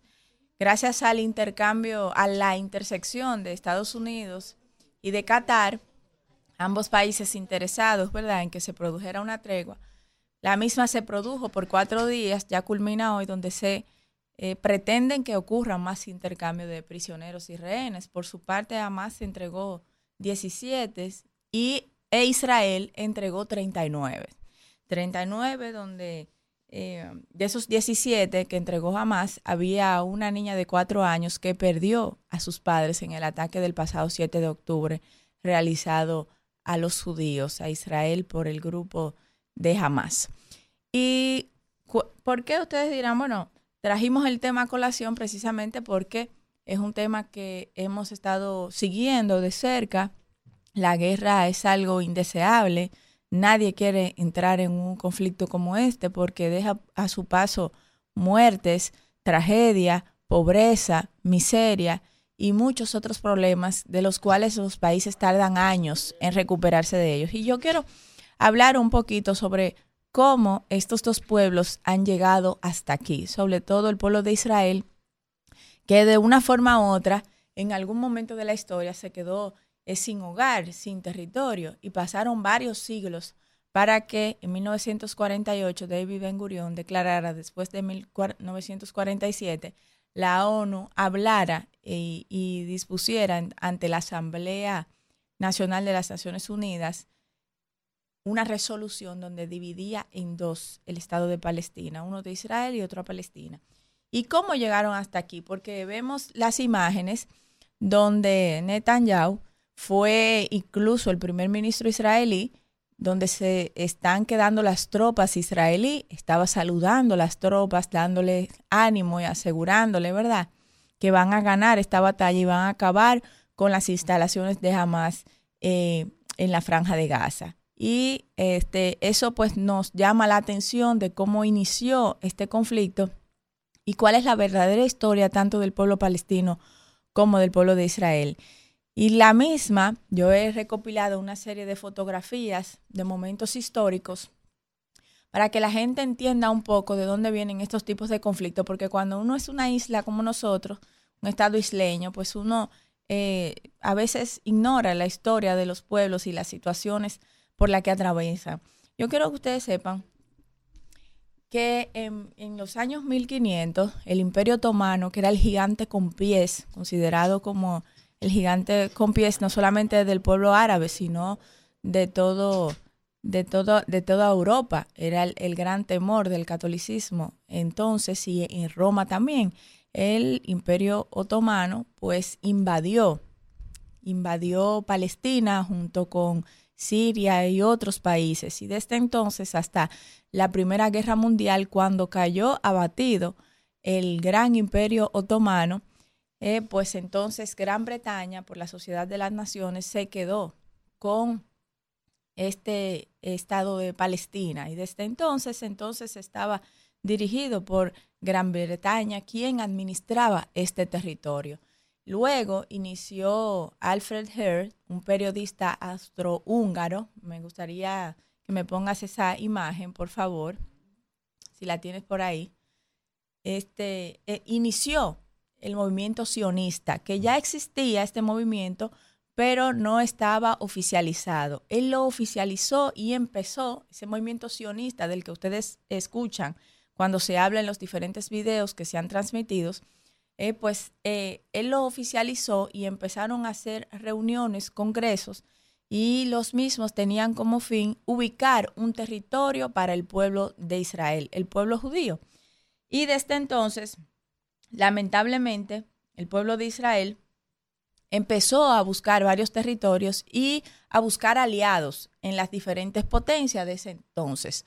Buscó como aliado a Gran Bretaña y para finales del siglo XIX, en los años 1800, se produjo entonces una, un empezó lo que los eh, grupos palestinos y otros llaman como el, el inicio del colonialismo, del sionismo en Palestina, que eran migraciones masivas llamadas hasta que hacía el pueblo judío a Palestina y a otros territorios eh, desde donde se encontraban. Inicialmente comenzó con la primera conocida por los eh, judíos rusos, los ucranos judíos y otros, empezaron a instalarse.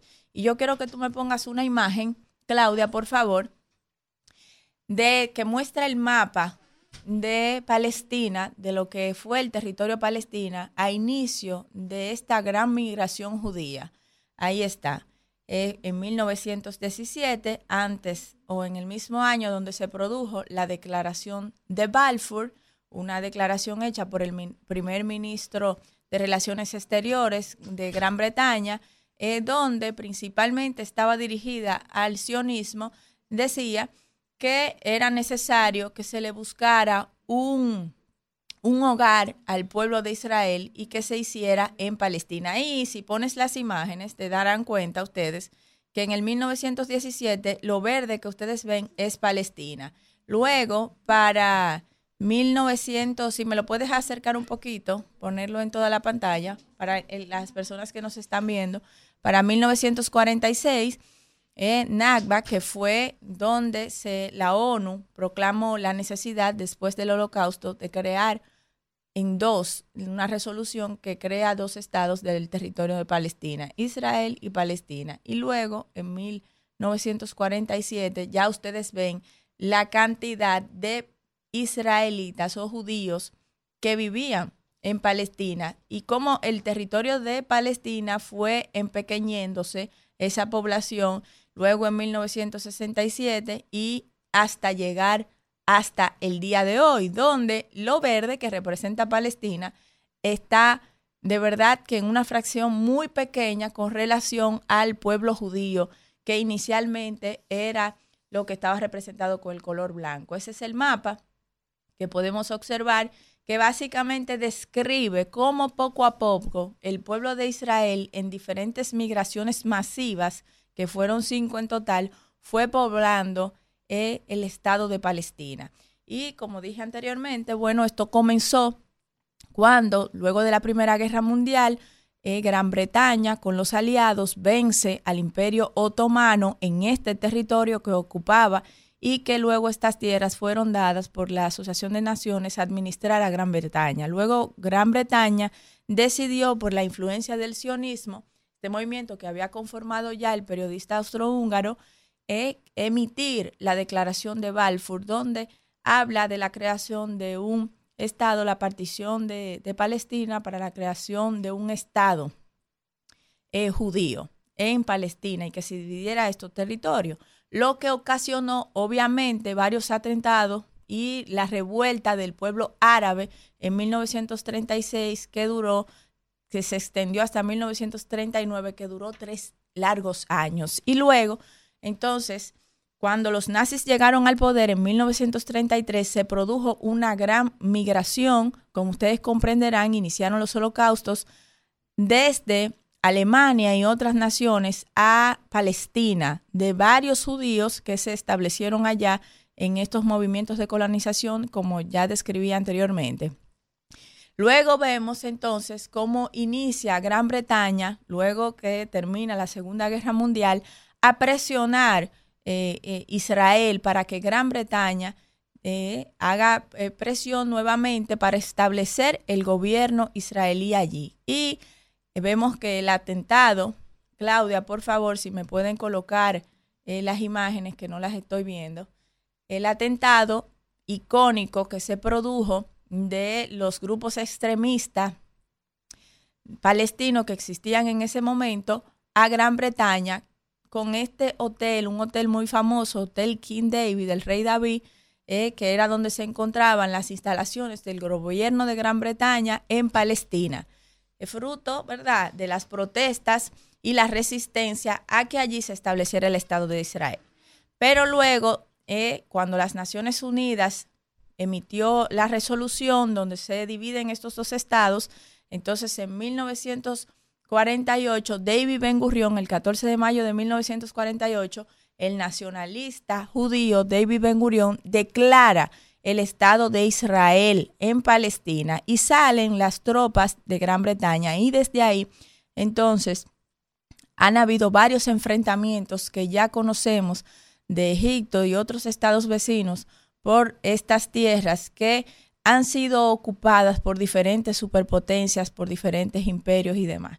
Ojalá que esto pueda tener un, eh, un final y que la diplomacia reine, que la tregua se extienda un poquito más y que esta guerra, como otras que han preocupado al mundo entero eh, por las situaciones y por las consecuencias que acarraen, pues terminen y que los muertos, que han habido muchos ya, eh, eh, que el Estado de Israel nació de una indignación porque murieron 6 millones o más de judíos durante el genocidio más grande conocido por la humanidad, eh, por Hitler y sus aliados en cada uno de sus territorios, los nazis, y ah, vemos como la ONU, tratando de, de resolver un conflicto, creó otro conflicto cuando puso a que dos naciones que son totalmente diferentes en religión, en costumbre, convivieran unidas y que una de ellas ha desarrollado un poder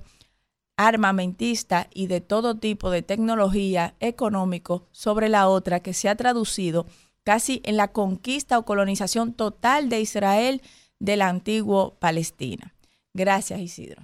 Rumbo de la mañana. Santiago. Regresamos en Señor, este. apareció el pez remo El en pez- la costa. eh, eso es mal pez- augurio. En Montecristi, El Montecristi. perremo es mal augurio. Eso, eso, Cuando eso aparece, viene un tsunami, un huracán, una vaina. y este país no aguanta No, dos esto no aguanta nada, él no aguanta una Y, lluvia más. y este gobierno está zarado. Este rumbo a la mañana. Le, le Hoy llega en de la- todo. Hoy en la red No del odio, eso. en Twitter, se está hablando de esa aparición de ese pez remo. Sí, Eso es lo que se está hablando. para explicar a la gente, esos son peces de amplias profundidades. Ay, ay. Sí. Y la costa norte nuestra tiene toda la falla Milwaukee, que es una profundidad de 12 mil metros hacia abajo. Entonces, en esas profundidades hay peces específicos que son, según los biólogos, más sensibles a los movimientos, Movimientos telúricos. telúrgicos. Y estamos nosotros entre fallas tectónicas Cuidado. que en función a eso. Pero eso no quiere, no está científicamente comprobado. No. Hay que evitar ahí entrar en, en- en- Especulaciones. en lo- sí, en, lo- en las cuestiones que no son pero este pueblo de. Galilea- Vamos, vamos, no, Eh, no, no le está- quiten el tiempo. no que sustentado. usted es una tigre, eso es para quitarle Ah, minutos a. Alfredo. ¿Y en cuál programa le van a explicar No, esto así está bien de manera didáctica, sintáctica. Adelante, Víctor, Adelante con el comentario de Babún. Búscame ahí, Víctor. Sí, señor, dígame. Ayúdeme ahí. Ah, sí, atención, aquí estoy. Con los resultados de las ventas del Black Friday del año 2022. Eso lo quitaron. No, no, no. Atiéndeme aquí. Conéctese aquí. Va- va- Vamos a ver. Sí. Ponte el Listen régimen, to me. muchacho. Vamos. Spanglish. No pick Spanish, my love. Listen to me. Ok. Búscame you. ahí a lo que yo estoy comentando. Yes. El resultado de las ventas el año pasado del Black Friday en, en República Pero Dominicana. dígame a mí. No, usted no le Porque yo no había visto, después de que nosotros recibimos esa influencia cultural nuestra, ¿eh? esa aculturación, muchos le dicen transculturación, una prángana ¿eh? de Black Friday. Ese- eh, no fue un Black Friday, fue un blackout. Fue un blackout. Sí. Ustedes no han visto que nadie ha resaltado de que cuánto se vendieron en tarjeta de crédito, tanto, que sé yo cuánto. Nada de eso. Delante el dato. Aquí tengo el dato, güey. El año Este pasado. rumbo a la mañana. Sí. Ahora, pelean, ahora pelean en pareja. No, no, no, Comentarios. pareja no, Para no, nada, no, pero hay que aportar. Banco Central de la República Dominicana informó Sí. que el volumen de transacciones de pago electrónico en Black Friday entre el 24 y 27 de noviembre del 2022 fue de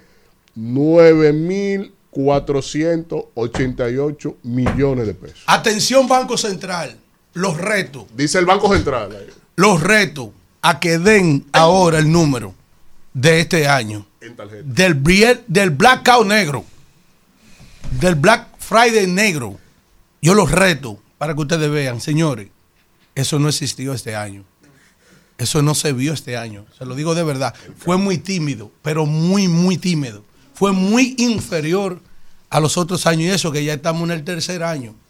Pero eso es el resultado. ¿Ustedes saben qué? O de esos indicadores que ustedes están viendo a nivel nacional e internacional que sitúan a República Dominicana con un bajo índice de crecimiento económico. Entonces, si la producción de bienes y servicios del país disminuye, asimismo disminuye la capacidad per cápita de cada ciudadano en un país. Eso es simple economía. Eso es simple economía. Así es. Miren, economía básica, 014. Eh, la gente se comió su sancocho. Profesor, a usted lo están maldiciendo en las redes. Porque déjeme decirle algo. Yo no estoy aquí para rebatir, ni comentar, ni cuestionar su independencia de criterio y más en el análisis de mi amigo y hermano y su proyección y su valentía. Porque cuando tú haces lo que consagra a un comunicador, a una figura de los medios, es esa capacidad asertiva en el tiempo. Por eso dicen, modestia aparte, que el príncipe del pueblo de Galilea es más que un oráculo en el día de hoy. Modestia aparte. Bueno, mi segundo apellido es de la Cruz Modesto. Oiga bien, Anuel Carvajal. Pero profesor, a usted lo están despedazando. Ahora, déjeme decirle algo brevemente antes de ir a mi comentario. Desde Guacanagarí, desde el cacique de Marién, desde Atoy de Can, que también fue un cacique, cacique Atoy, desde la época de la, de la génesis de la República Dominicana, en este país y en el mundo entero, todos los gobiernos municipales, locales, todos, y, gobiernos centrales han tenido ladrones. Despejada esa, esa, ese, esa, ese elemento de la ecuación, ¿eh? ahora vamos a la profundidad, al calado. Cuando aquí se escriba la historia de la República Dominicana y se pueda pasar en la calentura de lo que se sindicaba los engreídos de palacio alrededor ¿eh? del núcleo que giraban en torno a Danilo Medina, yo siempre he tenido la facultad, yo y la valentía, de yo expresar lo que siento, aunque me quede solo en una esquina. Pero al final siempre se terminó eh, teniendo la razón. Muy poco estadista en la historia de República Dominicana habrá de pasar con una obra tan integral como Danilo Medina. Agricultura, resultado. Energía, resultado. Educación, resultado. Salud, resultado. No, que voy para allá ahora. Ah, ok. Voy no, para allá ahora. el que oye eso cree que No, yo he que no ha cuestionado detratado- su ni ha- obra. no, no, no, ni ha detratado eso, no. Ah, Yo ok. estoy hablando ahora antes de caer allá. Oiga bien, oiga bien. No hubo un sector de desarrollo de la República Dominicana. Educación, escuela, alimentación, turismo, Relación internacional. relaciones internacionales. No hubo un un- un- una, una parte, no hubo un indicador social que no se... Yo lo reto a cualquiera. Solamente supera en integralidad. Hizo medio metro también. Hizo teleférico. Oye, yo quiero que me diga alguien a mí, una obra integral. Vamos a despejarle a los ladrones. Porque ladrones han tenido todo. Porque Balaguer tenía su anillo para ciego. Pero ¿qué tiene que ver eso con el Juan Bosch, mío? Juan Bosch sus siete meses tuvo que separar un compadre que ya quería volar la cerca. Para que ustedes vean. Es decir, es que eso es inherente al ser humano. Lo que es la putería del hombre dominicano, el gusto del hombre dominicano y la concesión de buscárselo del, del hombre dominicano es inherente al ser humano y en muchísimas partes del mundo. Ahora bien, Balaguer, que era una persona muy cuestionada en su paso del poder, ha terminado reivindicado por sus más enconados eh, eh, eh, detractores. ¿Por qué? Porque en la balanza siempre se pone en un lado cuando las aguas bajan. ¿Usted sabe qué? Si fue más positivo o negativo su paso por el ejercicio del mandato gubernamental. Ahora bien, esa subjetividad perversa y abusiva de usted no garantizarle el derecho a la duda a Danilo Medina, eso es lo que yo, yo repudio. Pero un momento. Sí, eso es suyo. Ese es mi derecho. Sí, y este es mío. Por eso. Y este es mío. Y, Este- y esa es la democracia. Exacto. Y esa es la el democracia. derecho a decir lo que cree. Esa es la y yo democracia. también. Sí. Pues entonces, entonces Oh. eh, en ánimo. Ahora parece que cuando yo hablo. Sí me picó. Parece que cuando yo No, ya mucho. Usted pero- tiene que salir con seguridad. Pero- Atención, Newton. No. Soba. Aconsejelo a ellos. Eh, ah, ah, sí, pues, lo vi haciendo Diana. El moreno lo vi haciendo Diana, ¿eh? tira bien, tira bien el moreno. Bien, entonces, eh, eso es. Víctor sabe muy bien, y quienes nos escuchan, que hasta el último momento se dudó de la concretización con Z y O acentuada al final con N. Se, dudó de que Rescate RD iba a ser una realidad. Se metió al agua. En estos días ustedes verán cómo irá fluyendo esa, ese avenimiento de las partes luego de sus sanadas, las heridas, porque hasta las mejores familias se pelean. ¿Y cuánto? Mira, el mayor, la mujer entró a apuñalar y ahí están durmiendo juntos. No es fácil dormir juntos, es con ojos cerrados y medio abiertos, profesor. Usted tiene razón en eso que usted dice. Ahora, el beneficio de la duda. Yo le decía a Víctor aquí, Víctor, que, que tiene que reconocerme a mí mi ecuanimidad, mi edad. Por eso dice, la edad de ese maldito hombre de. Yaguate, esa sabiduría. Porque la maestra más dura que hay es la experiencia, es a palo que enseña eh, los cristianos entendemos que por sabiduría eh, eh, vivir en la vida eh, es más económica. Porque partirse la boca, caerse y levantarse sale muy caro.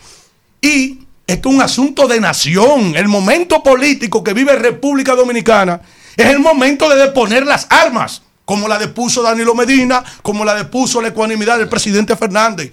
Y esa mediación intermedia de Miguel Vargas, que ha sido un gran gestor.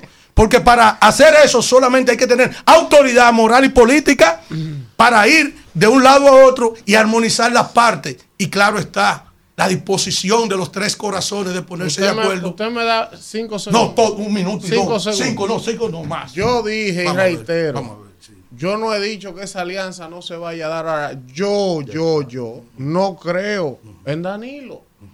¿Y Yo creo que él va a hacer todo lo posible porque eso no Y yo creo en él. Ahí está la diferencia. ese es mi derecho. Eso es un pecado. y yo lo respeto. Ya. Incluso es el fundamento y la fortaleza del rumbo de la mañana. Oíste, tú que vienes para acá a tratar de enfrentarme a mí y sentarme a mí, que te están mandando a tratar de destruir al príncipe del pueblo de Galilea. Las fuerzas Todo el mismo especiales. pueblo aquí. Para decirle Sí, sí, algo sí, sí, a- viene a su diserción, vamos. A, nuestro coordinador. Vamos, sí. No, Que usted no que puede va, hablar. Que le va a sorprender el dato. Vamos, sí, sí, sí. El, el primer promotor de la alianza Sí. después una declaración Pero de Alfredo. Sí. de Temístocle en enero de este Sí, año. sí.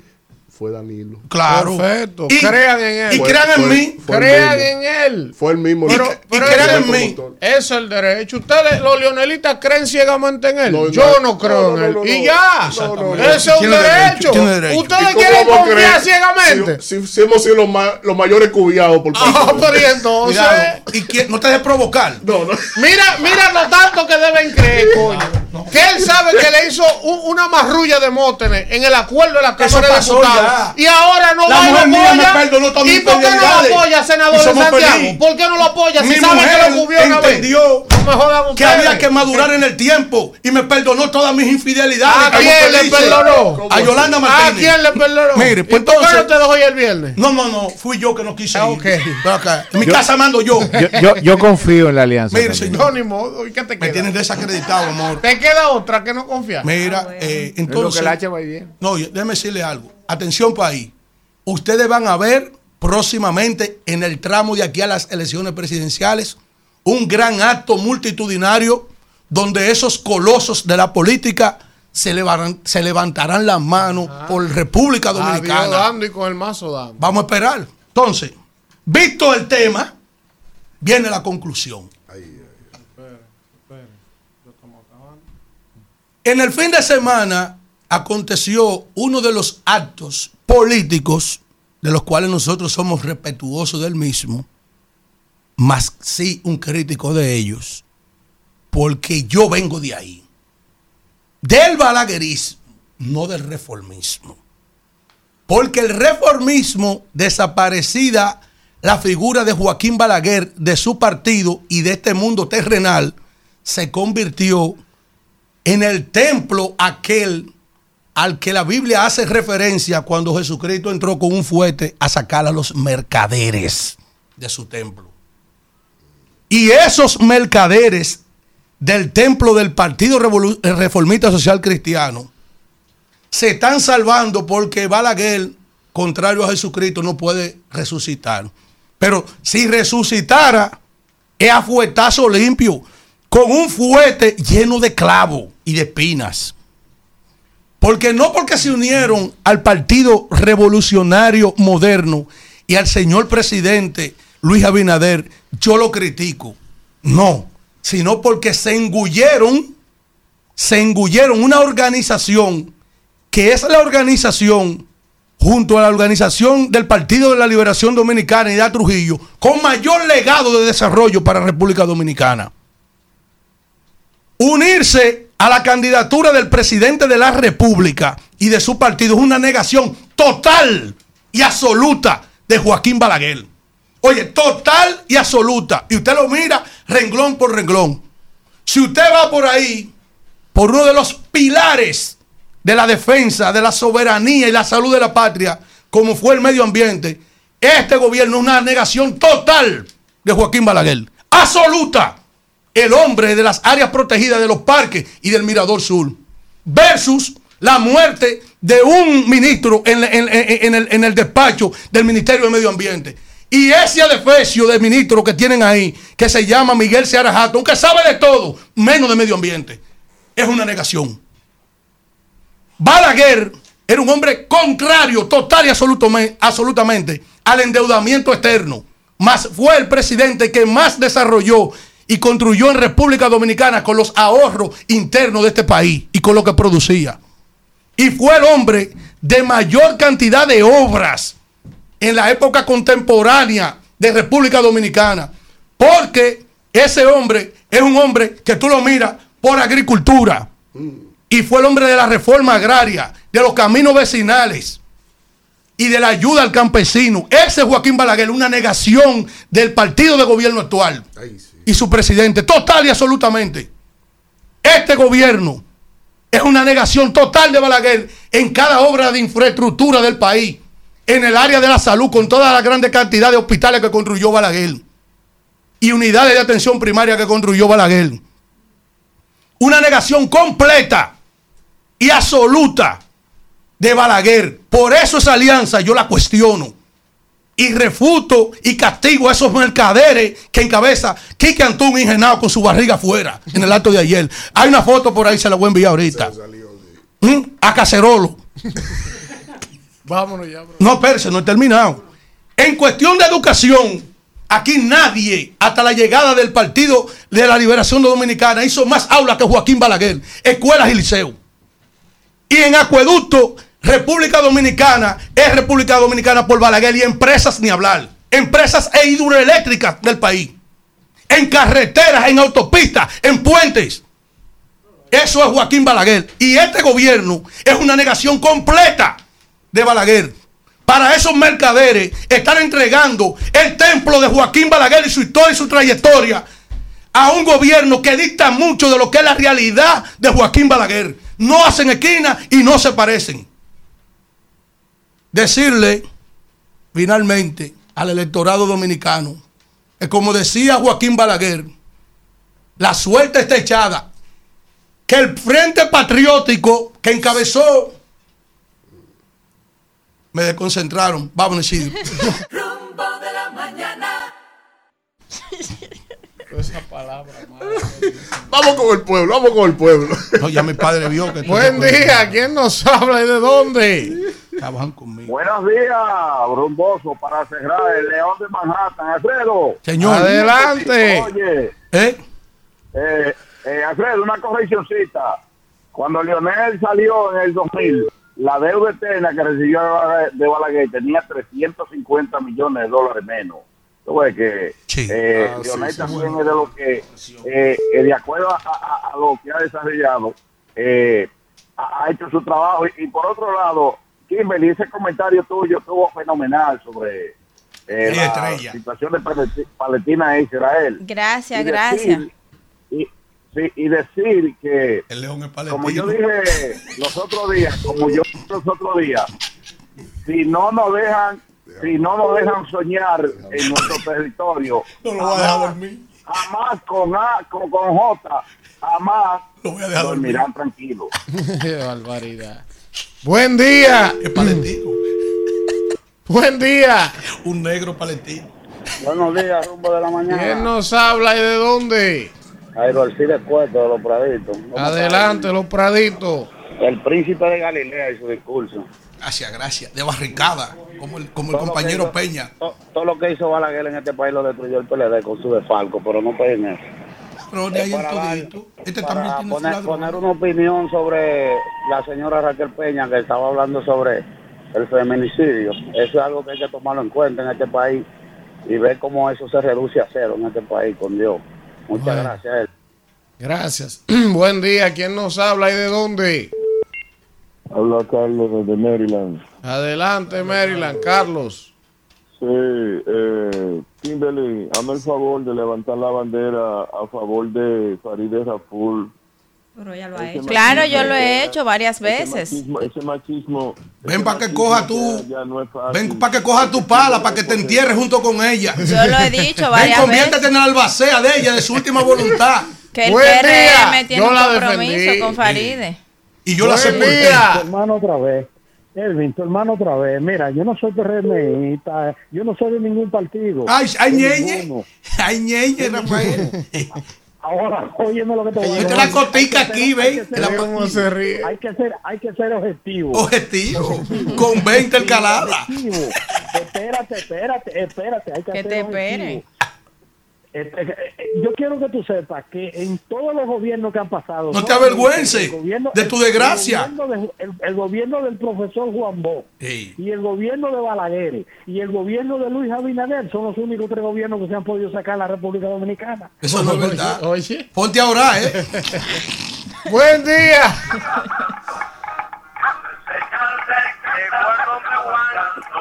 Ah, el call center de la FU. Pero aquí que me está, eso a mí que me están. No, no, no, no, no, no.